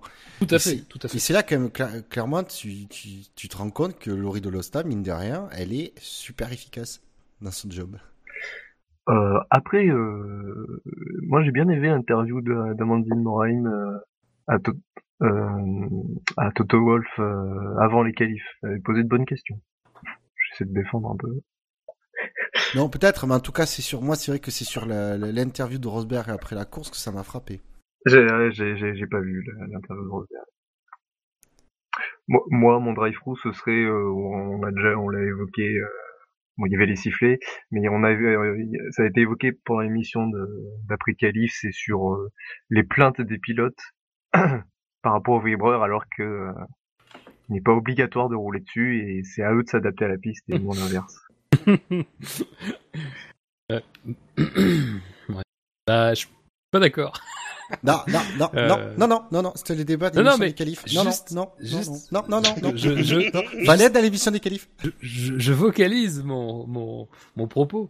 Euh, moi, pour moi, c'est, je suis totalement d'accord. hein. Euh, Je pense que il n'y a pas de, il a pas de débat quand on parle des vibreurs jaunes, par exemple, euh, en des boudins jaunes d'ailleurs, qui euh, cassent les voitures. Pour moi, c'est, je l'ai dit en, tweet, hein, j'ai dit euh, sur Twitter que c'était une très bonne idée, quoi. Que pour moi, c'était, la bonne solution parce que là, les, les pilotes peuvent pas faire n'importe quoi et euh, aller euh, dans des, dans des, en dehors de la, piste de manière totalement folle, comme on peut le voir sur certains, sur certains circuits, d'ailleurs comme on peut le voir sur le circuit du, Red Bull Ring. Moi, ce qui m'interroge après, c'est est-ce qu'on était certain que les vibreurs euh, normaux, c'est-à-dire ceux sur lesquels on pense que la, que Mercedes de Rosberg a eu un, a eu problème, est-ce que on est certain que ces vibreurs-là n'étaient pas dangereux? Euh, Moi, ça m'interroge, Euh, non pas et, je, et je mets de côté l'aspect course, parce que pour moi, les courses euh, la différence entre les qualifications et les courses sous l'ère du V6 turbo hybride ont quand même tendance pour moi à prouver que en course les pilotes sont vraiment dans de la gestion et ne sont que très rarement dans l'attaque. Je pense que le Grand Prix de Bakou pour ça est très révélateur. Il y a eu un nombre incalculable d'erreurs lors de toutes les séances, de l'ensemble des séances, et en course il y en a quasiment eu aucune. Donc euh, pour moi, c'est, ça ne compte pas. La course n'est pas un facteur qui permet de, vraiment juger de l'attaque d'un pilote ou pas. Donc moi, c'est juste cet aspect-là. C'est est-ce qu'on était bien certain que ces vibreurs-là n'étaient pas dangereux en eux-mêmes, même un tout petit peu dangereux, un tout petit peu plus dangereux que d'habitude? j'aurais voulu qu'on s'interroge un peu plus et que on ne, mette pas tout de suite devant les pilotes une fin de non-recevoir, euh, parce que même si euh, on veut tous que ces pilotes-là, euh, enfin, on aime bien quand ces pilotes-là sont à l'attaque, on veut aussi que ces pilotes-là puissent être sûrs de ce qui de ce qui sont sur la piste et que ça ne cause pas des problèmes à leur voiture. Euh, quand ils font pas d'erreur, hein, je parle bien sûr. Quand ils ont euh, les deux roues, enfin quand ils ont deux roues sur la piste, comme c'est autorisé par le règlement. Donc voilà. Très bien. Je crois que tout le monde a fait son drive-through. Euh, non, mais j'en ai. Enfin, vous, vous les avez tous plus ou moins dit. Euh, bon, un petit, un, re, un petit taquet à Pirelli pour la, pour le, pour le tweet là qui, euh, mm. bout de 6 minutes, voilà, une, encore une fois. Euh, et sinon, alors c'est pas vraiment un drive-through, mais c'est plutôt une question que je me posais c'est que Toto Wolf euh, nous explique qu'il envisage les, les, les consignes d'équipe. Euh, moi, j'ai envie de dire, est-ce croit réellement que c'est quelque chose qui fonctionnera. Les consignes d'équipe entre un triple champion du monde et un pilote qui euh, sent que son année est peut-être venue. Euh, moi, c'est voilà, je m'interroge, je me dis que c'est c'est-à-dire que c'est un peu tout ou rien, Mercedes, ça, ça réagit dans un sens ou dans l'autre, mais c'est toujours dans un espèce de... Comment dire. En Belgique 2014, je pense qu'ils ont surréagi par rapport à Rosberg, même si je pense que la sanction était euh, normale, même si ça après c'est de leur ressort, donc ça les regarde. Euh, en Espagne, j'aurais tendance à penser qu'il y a eu un excès de non-réaction. Alors c'est un peu bizarre ce que je dis, mais je, je, je pense qu'ils ont tellement voulu, tu vois noyer le truc. Que, voilà, ils ont tellement voulu dédramatiser que au final ils ont peut-être pas compris la portée, mais peut-être qu'il n'y avait pas forcément de portée, que c'était juste un, un, incident comme un autre. Malgré tout, c'était quand même le premier gros incident entre les deux, donc euh, il y avait quand même peut-être quelque chose à faire à ce moment-là. Et là, j'ai l'impression que justement, ils vont dans l'excès inverse, c'est-à-dire que là maintenant, après avoir, après être passé par ces deux stades-là, ils vont au stade de, euh, on va réfléchir aux consignes d'équipe, euh, consignes d'équipe qui existent déjà. Hein, pas plus tard qu'à Monaco. Il y a eu une consigne d'équipe qui a été respectée par Rosberg effectivement. Donc voilà, c'est pas quelque chose non plus de totalement totalement nouveau chez Mercedes. mais moi, je, je, je, doute en fait de la, la capacité de, de, de, du staff Mercedes à, à à faire, à bah, faire à, appliquer à, la consigne. Ah bah c'est ça déjà. Oui oui déjà, oui, alors, déjà ça. Alors tu parles de la question. Euh, moi je suis clairement tant que le, le championnat constructeur n'est pas en jeu, pour moi, ils n'ont aucun intérêt à, à, à, donner des consignes. Parce que, euh, comme on sait, ils sont quand même, ils ont toujours, mine de rien, même si elle est un peu réduite, ils ont toujours quand même de la marge au niveau performance par rapport aux concurrents. Et que s'ils font pas ça, euh, s'ils se mettent à mettre des consignes, leur image va, mais va en pâtir, mais méchamment. Tandis que des pilotes Mercedes qui se battent et qui, mais même, et qui s'accrochent pour le, pour la victoire, c'est toujours une communication positive pour l'image de Mercedes. Donc tant que après, le championnat ça... constructeur n'est pas en jeu, après ils veulent le pilote aussi, mais tant que, le, le, tant que leurs deux pilotes sont devant avec une certaine avance au championnat et que le, niveau constructeur ils ont de la marge, ils ont aucun intérêt à donner des consignes. Après je, je sais pas après pour les pour le retombée positive, je suis pas sûr que que ce qui s'est passé par exemple en Espagne, ça, ça, ça fait quand même pas passer pour des amateurs, ce qui Mercedes. C'est, enfin, c'est bête. L'image Mercedes, ça n'a pas souffert. Hein. Les pilotes Mercedes, oui, mais pas l'image de Mercedes. Je, très sincèrement, je sais pas. Et puis, moi, je pense pas que ce soit négatif pour leur image. Et ça fait parler de Mercedes. Oui, mais je pense que, mais sur le fond, je te rejoins, c'est-à-dire que je pense que les, les consignes d'équipe, c'est c'est une chose à manier avec beaucoup de prudence. Euh, et, et, et, mine de rien, tu sais, quand tu regardes le classement, euh, on a Rosberg 153, coucou le club. Oh on a, on a, on a au club, Nico. 142 et il y a personne qui a dépassé les 100. Donc ça fait quand même, même si effectivement ça aurait pu être plus, c'est vrai, euh, c'est quand même une belle avance. Euh, au championnat constructeur, ça fait plus de 100 points d'avance sur Ferrari. Euh, bon alors c'est sûr que évidemment si tu t'accroches à chaque course après, tu vas perdre tout. Ça on est bien d'accord, mais bon ça, n'arrivera sans doute pas. Euh, moi je pense que c'est un pari très risqué de, poser les, les consignes et puis surtout Enfin, faut regarder l'écart entre les pilotes. Il y a 11 points d'écart. C'est quoi ta consigne en fait? C'est quoi? C'est euh, c'est comme Prost Senna, l'accord tacite, c'est-à-dire que celui qui est en tête au premier virage, euh, euh, il y a pas, enfin il d'attaque jusqu'au premier virage. C'est c'est injouable comme truc, ça ne ça ne marchera pas. Et je pense que ça pourrait ça pourrait faire empirer les choses parce que tu tu te poserais en en, en défenseur d'un pilote tu sais, enfin, c'est pas, c'est pas comme ça que ça serait, ça serait fait évidemment, mais ça serait vécu comme ça. C'est-à-dire que tu te poserais en défenseur d'un pilote face à un autre pilote. Moi, je pense que, pense que Hamilton aurait énormément de mal, et de toute façon, Hamilton, les rares consignes qu'il a eues de la part de Mercedes, qui concernaient, par exemple, son, son équipier, il les a pas respectés. Hein. Hongrie 2014, il l'a pas respecté. Euh, Rosberg a respecté jusqu'ici, mais Rosberg, il est clairement dans une autre optique cette année. Euh, à mon avis, euh, même s'il a laissé passer à Monaco, mais c'est-à-dire qu'à Monaco, c'était quand même dur. C'était quand même dur, pardon, de justifier le fait de retenir tout le monde juste pour pas laisser passer Hamilton. Non, mais c'est juste ça. Non, mais c'est le, genre de consigne. personne l'a reproché à, à Mercedes. Elle était d'une logique absolue et évidente. C'était à Monaco. C'est, c'était pas une stratégie de ça. Voilà, c'est. Puis clairement, euh, Rosberg, il pouvait pas dire. Euh, de toute façon, il va finir par me doubler. Quoi. Même à Monaco, il allait finir par doubler euh, Hamilton. Donc voilà sur l'épisode de stratégie. Très bien, messieurs. On arrive à la dernière partie de l'émission. Ah. Ouais, plus besoin de feuilles. Mais attention, c'est peut-être le moment où vous allez vraiment commencer à penser que l'émission va être longue. Voilà. Franchement, on est à moins de 3 heures, hein. c'est quand même pas mal. Ça va, ça va. Et pour ça, exceptionnellement, cette fois-ci, je laisse la main à Scani. Eh oui, c'est moi qui m'occupe du jeu aujourd'hui. Ah, euh, donc, euh, comme moi, je suis un petit peu, j'ai voulu faire plaisir à Buchor, euh, donc j'ai pas demandé qui avait gagné le Grand Prix le 4 juillet 1932. voilà, tout ça, bon, ça. Ou le Sergio Canamassar. Ah, c'est lui, d'accord. Voilà, parce que tout ça, c'est un petit peu ennuyant. Alors, ennuyeux, pardon. Alors, j'ai préparé un jeu euh, en fait, je vais vous donner une phrase. Faut voir un petit peu ça comme euh, comme une phrase de mots croisés, et donc vous devez trouver un acteur de la F1. C'est principalement des, des, pilotes, mais ça peut être aussi des directeurs d'écurie ou des choses comme ça. Et en général, la sonorité est à peu près respectée, mais c'est un petit jeu de mots pourri, quoi. Ouh là là. Vous sentez un truc foireux Quelqu'un compris Vas-y, vas-y. Alors, euh, le barème des points, je vous le donne quand même. C'est si vous me donnez la bonne réponse, c'est un point. Si vous trouvez une autre réponse que celle que j'ai prévue, vous gagnez trois points. Et si vous donnez une réponse épique vraiment très drôle, je vous donne cinq points. Alors, Alors déjà, on sent un petit peu de doute euh, sur le chat. Pour ceux qui demandent sur le chat, on est d'accord, ça n'a aucun rapport avec la date du jour. Non, non, non, ah, absolument aucun rapport. Juste pour clarifier les choses. Voilà. Et pour clarifier les choses aussi, on découvre en même temps que vous, les auditeurs, hein, le jeu. On n'en a pas parlé avant l'émission. Hein. Je vous donne le premier, vous allez comprendre. Le premier est facile. Alors, la, la, phrase, c'est On le boit souvent avec de la menthe. Ah, euh, euh non.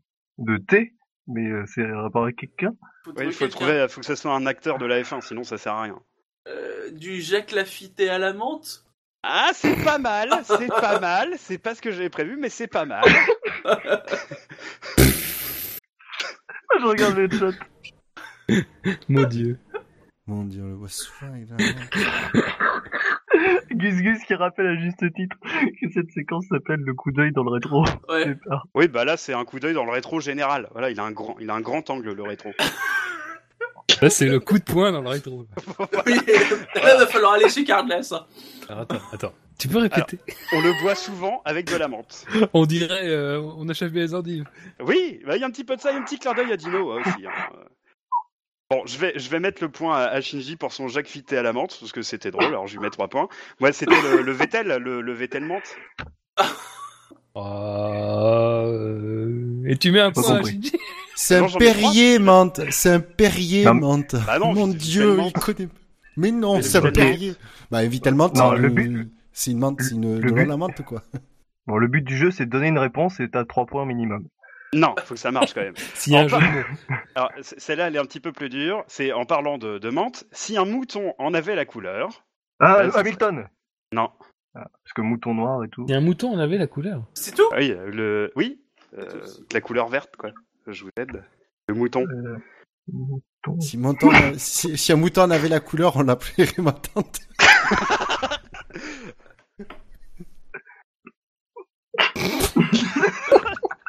C'est c'est du n'importe quoi ce truc.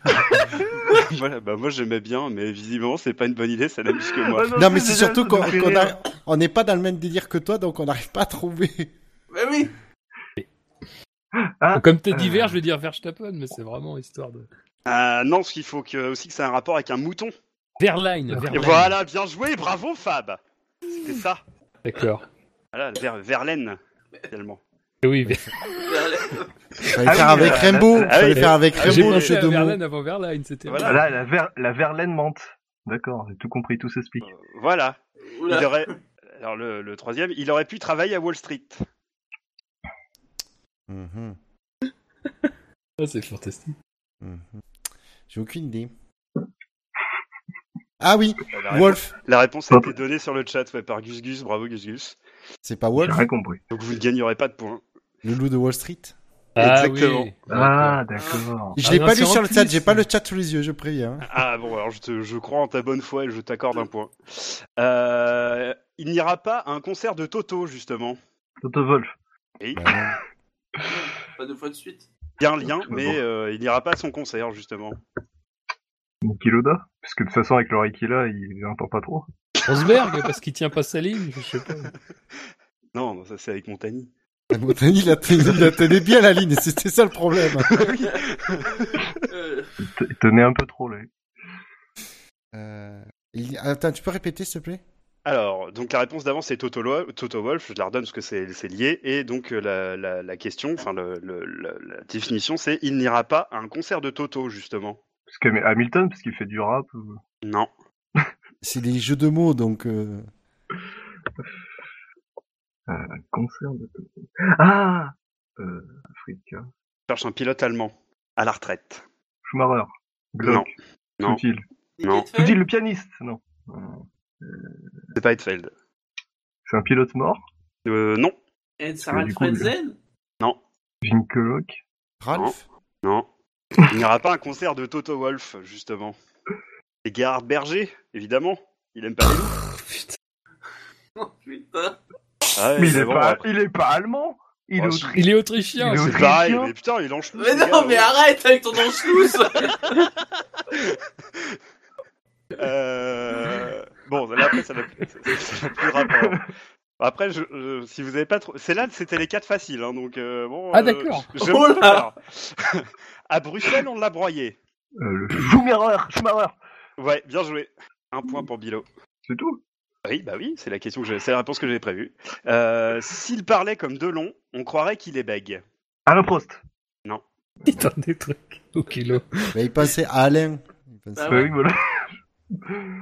Euh, il serait- Godspeed. Demon Hill Oui. Pourquoi? Parce qu'il vous en prie. euh, Non. Hein ça, mais c'est la bonne réponse, mais c'est pas la bonne explication. Mais Parce qu'il parlait à la troisième personne, hein, de long. Voilà, exactement. Donc ça ferait. Donc c'est pour il- ça. Il vous en prie. Pas je vous en prie. Oui, d'accord, ok. ouais, ok. Euh, donc on s'est compris. C'est bien ça, la bonne réponse. Euh, son épitaphe serait redondante. Euh, Je sais pas si. Euh, 6J. CJ, CJ Perez, non, ça marche pas. Ah, Vous avez le début, quoi? Eh, Shinji Nakano. oh punaise. Exactement. Euh, Shinji Shinji. Voilà. Je ne te le souhaite pas, évidemment, Shinji. Oh, hein. putain. je n'ai jamais envie de voir ce truc. Je ne veux jamais voir ce truc de ma vie, évidemment. Mais c'est ça, Shinji Shinji. Euh, il aime qu'on appuie dessus. Johnson Button. Évidemment. Ah, bah oui. Ouais, ça, c'est- Non, Euh, moi je note. Attends, attends, attends, stop, je fais, je, Quoi je, je, je, je fais un Oui, time break. pousse. Je note quand même que Shinji, tu es considéré comme un acteur de la F1. Oui, oui, ça- j'allais faire la évidemment. remarque. Non, Shinji tu- Nakano. Ah, je pense La réponse c'est Shinji Nakano. Ah, je, je croyais qu'il parlait de toi. Mais, mais Shinji est aussi un acteur de la F1. Et je rappelle, mon pseudo n'a rien à voir avec Shinji Nakano. Et- Malgré des fausses rumeurs euh, propagées par Gus Gus. Qui sont parus dans la presse. J'avais même pas fait le rapprochement avec ce Shinji là. Neuvième question. Le douanier nous le dit. Scott Speed? Non. Stop. Scott. non. Euh, je Le tenter- douanier nous le dit. Je vais tenter un Ricardo Rosset. Pourquoi? J'ai pas compris. Pour le douanier Rosset, Douanier le Rousseau. douanier Rousseau. Ah, Pas con, pas con, ouais. pas con. Bon. Alt. Ouais. Heinz Alfredsen. Mais vas-y. Non. Ah, parce que Johnny, le douanier, c'est Alt, c'est euh, circuler. Ah, on... on va dans le bon sens. Euh, Zolt. Non. Non. Il y a Douane cherche- Mais non, parce qu'il y a Douane. Sol parfois. Donc... Je cherche un pilote français. Le Prost de douane Non. le mec. Ah, le bras de douane, c'est drôle. Euh, Allez-y. Voilà, allez-y, c'est la, Ah bonne... oui, oui, oui. c'est la bonne réponse. Je vais mettre un point à Shinji. Euh, et je vais mettre 3 points à Fab pour son prost de douane, parce que je trouve ça très drôle. Euh, la, version, la, la dixième, la version sport a une balle de tennis sur l'attache remorque. Si là. La version sport a une balle de tennis sur l'attache remorque. C'est un truc Fangio. Fangio. Pour Euh, la Fuego. non, c'est pas- Non, même pas. non. Shinji, euh, Shi- Shinji est dessus là.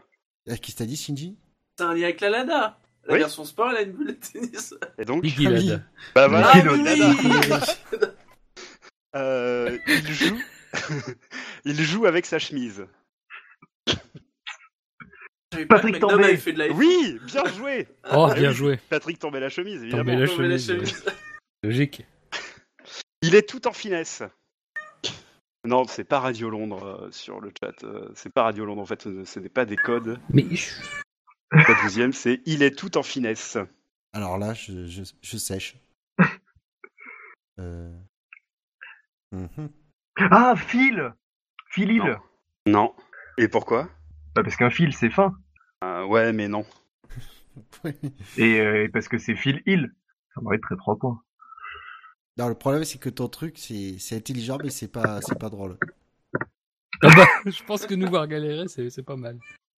Le chat à la fin. Bon, C'était euh, Adrien Sutil. Euh, on le retrouve dans des films porno. Pff, oui, d'accord. C'est dingue le nombre de fois que je me suis fait la vanne subtile, mais ça ça a pas percuté. Mais oui, en plus, oui. J'ai pas compris. Moi Ah, non Ah, il est tout en finesse, Finesse. il est subtil, subtil. C'est subtil. Il est Ah, d'accord, oui. Ah oui, la baguette de balle. Tu- On le, on le retrouve souvent dans des, fi- enfin, on le retrouve dans des films porno. Jackie X. Voilà, bien joué. Fab. Oh là Il a un gros pistolet. C'est bizarre la façon dont tu le dis. Oui. Il a un gros pistolet. Timo Glock. Eh oui, bien joué, Fab. Euh, c'est un goujat avec les femmes. Ah, euh, Clément. Euh... Non, non, mais non, je suis con. Pardon. C'est un goujat avec les femmes. Sergio Marchion. c'est bon ça. Bertrand Macho, mais euh... Bertrand Gachon? Non, mais je viens de le dire. c'est un finlandais. Ah, Talo. euh, euh, Mika Voilà, merde. bien joué. Euh, il a pris du poids. Montoya? Oh, bah, ça, c'est facile. Non, Montoya sera dans un questionnaire euh, tout dédié à l'ensemble de son immense œuvre. Colossal d'ailleurs, ça nous prendra 15 émissions pour faire le tour. Alexander Grossi? Oh 3 points. Euh, C'était euh, Jochen Mass, mais... euh, Ah oui. Johan. Euh, Johan. Johan, pardon. Euh, question 17. Lui en a perdu beaucoup. Quoi? C'est un pilote français et constructeur aussi. Est- Oui, c'est ça. Ah bon? Il est, il- Bah oui, il est léger, Ligier. Ah oui, c'était Ah. en lien avec la question, oui. Eh, Et oui, c'est, c'est, eh, ça va au-delà de ce qu'on pense. Ah bah, Oui, oui, c'est- C'est une superception. à la 18, c'est bientôt fini, hein, vous inquiétez pas. Il a souvent fait voler ses voitures. Fly McQueen. Non. Je tente les 3 points. Il a souvent fait voler ses voitures. C'est un pilote encore en activité, mais plus en F1. Il est en activité en IndyCar. Oh là. Takuma Sato? Oui, alors pourquoi? Pour Salto, non? Voilà, Takuma Salto. Euh, il est vraiment très grand. Un pilote français. Prost. Non. Pas Trintignant. Il est vraiment très grand. Avec quoi on mesure euh, la grandeur euh, quand on va chez le médecin? Avec un mètre. Un nom scientifique. À cette heure-ci, on est en scientifique, comme tu y vas. Oula. Jean-Pierre Beltoise Eh oui, s'il a une Beltoise, c'est qu'il est Ah, très grand. toise, oui. Oh, Ah oui. Mon chat. Oh mon dieu Euh, Il conduit vraiment comme un canard. Oula. Un pilote en activité. Habitué euh, au... Palmer, Aucun Jonathan témoin. Palmer Ouais, ouais, joli, ouais, Ah joli, bah oui, euh, Palmer, Jonathan Palmer, Palmer. évidemment. Oui, oui. Il a eu un accident très grave. Jules Bianchi? Non, donc ça a un rapport avec son Euh, Hülkenberg pilote d'accord. français. Ah, et, euh, Eric Coma, non? Ouais, c'est trouvé sur le chat par un célèbre inconnu. Eric Coma, forcément. Euh, il va souvent en prison. Gachot. Oui, exactement. oui, Cachot. Et en Eh plus, oui. c'est vrai qu'il est En allé Et en en prison. plus, c'est vrai. C'est Mais oui. ça, qui est beau. Euh, il ne se taille pas ses contrats en pointe. Oula. Pic? Oui, exactement. Par le pic. Euh, et enfin, c'est la dernière. euh, Youhou la seule, et à mon avis, c'est le plus dur. La seule qu'il n'ait pas eu, enfin, la seule qu'il n'ait pas eu, fut de bien piloter. Non, c'est pas ça. ça rend, fou, ça, ça rend fou les animaux dans ton jeu. Ouais, visiblement, ouais. Non, non, moi ce que je note, c'est que Fab, il est, il est tellement perdu qu'il fait jouer son chat à sa place. Oui, c'est vrai. Et de bonnes idées. La seule qu'il n'ait pas eu fut de bien piloter. Le pilote réputé comme le plus mauvais qui n'ait jamais existé. Idée, Yuji idée. Et oui, Ah Ah, oui. voilà. Bon bah voilà. C'est bon, c'est pas fini C'était pas si long que ça finalement. Voilà. Donc, euh, Combien de questions t'as dit euh, Il y en avait 24 et on a fini. 24. Euh, Pourquoi ce ouais. chiffre euh, qui est totalement Bah arbitraire parce que j'en ai pas trouvé 25. En fait j'en ai trouvé euh, plus, mais euh, je me suis dit qu'il y a que moi qui comprenais, donc euh, Non mais enlevé. c'est une bonne idée. Euh, donc voilà, Buchor à deux points. Je suis désolé, Buchor, je pensais que tu remonterais, mais non. Alors, Euh, je vais être honnête, hein, je vais être honnête. D'avoir, d'avoir fini dernier à ce jeu, je le prends vraiment comme un compliment. Oui, c'est bien la première fois que tu peux finir dernier à un jeu sans, sans avoir honte. Bilo, tu finis cinquième, Shinji huitième, enfin euh, t'as 5 points, pardon. Shinji, tu as 8 points, et Fab, tu as gagné avec 13 points. Bravo Fab. Oh. Euh, bah, Fab, c'est spécialiste des calembours, donc. euh, Pourri, pourri, faut préciser. C'est- Non, mais là c'est plus Oui. chercher que ça, c'est autre chose. Non, non, il y a encore, je trouve les calembours Yeah. de Fab euh, bien mieux que ça. Puis, euh, Non mais c'est, euh, moi j'ai bien aimé. C'est pas du tout dans le thème du, mais c'était bien. Moi, j'ai bien rigolé. Non, mais Oh, le coup d'œil le bien, rétro, ouais. c'est, c'est, c'est parce que c'est. euh, c'est- Ça nous a rappelé des bons la vieux solution. pilotes. Non, mais le coup d'œil dans la rétro, faut préciser que normalement, c'est la solution de facilité. C'est en fait un quiz à la fin qu'il faut faire. Oui, mais je, moi, j'a- j'a- j'apprécie l'idée. et, Non, mais euh, vous verrez que euh, une fois le montage fait, ce jeu aura un rythme de dingue. Bah, Une fois le quoi fait Convaincu quand même. Hein. De quoi? Une fois le quoi fait Le montage fait. Le quoi? Montoya. Ah non, merde, on a fini les jeux.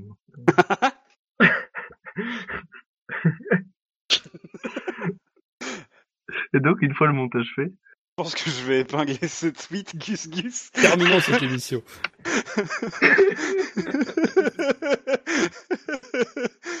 Allez, terminons cette émission avec les rappels habituels. Le SAV de la F1, c'est sur iTunes, c'est sur Pod Radio, sur Podcloud, sur Facebook, sur Twitter, sur YouTube, sur Stand F1, sur Actu F1. Parce que la F1 sur Internet, c'est sûr. SAV ça va faire un point faire. Parce que le SAV de la F1, c'est... N'importe quoi. La famille. Ça devient une vraie torture en fait.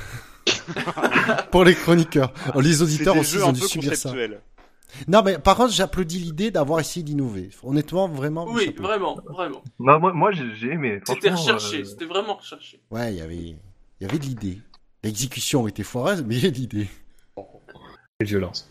On vous souhaite à tous une bonne semaine. hein. et on se retrouvera bah, la semaine prochaine, hein, puisque déjà on enchaîne sur le Grand Prix de Grande-Bretagne à Silverstone le week-end prochain.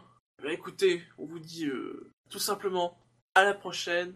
Bonne soirée, bonne journée, quelle que soit l'heure où vous nous écoutez comme d'habitude. Ciao, ciao Salut. Salut Bonsoir à tous.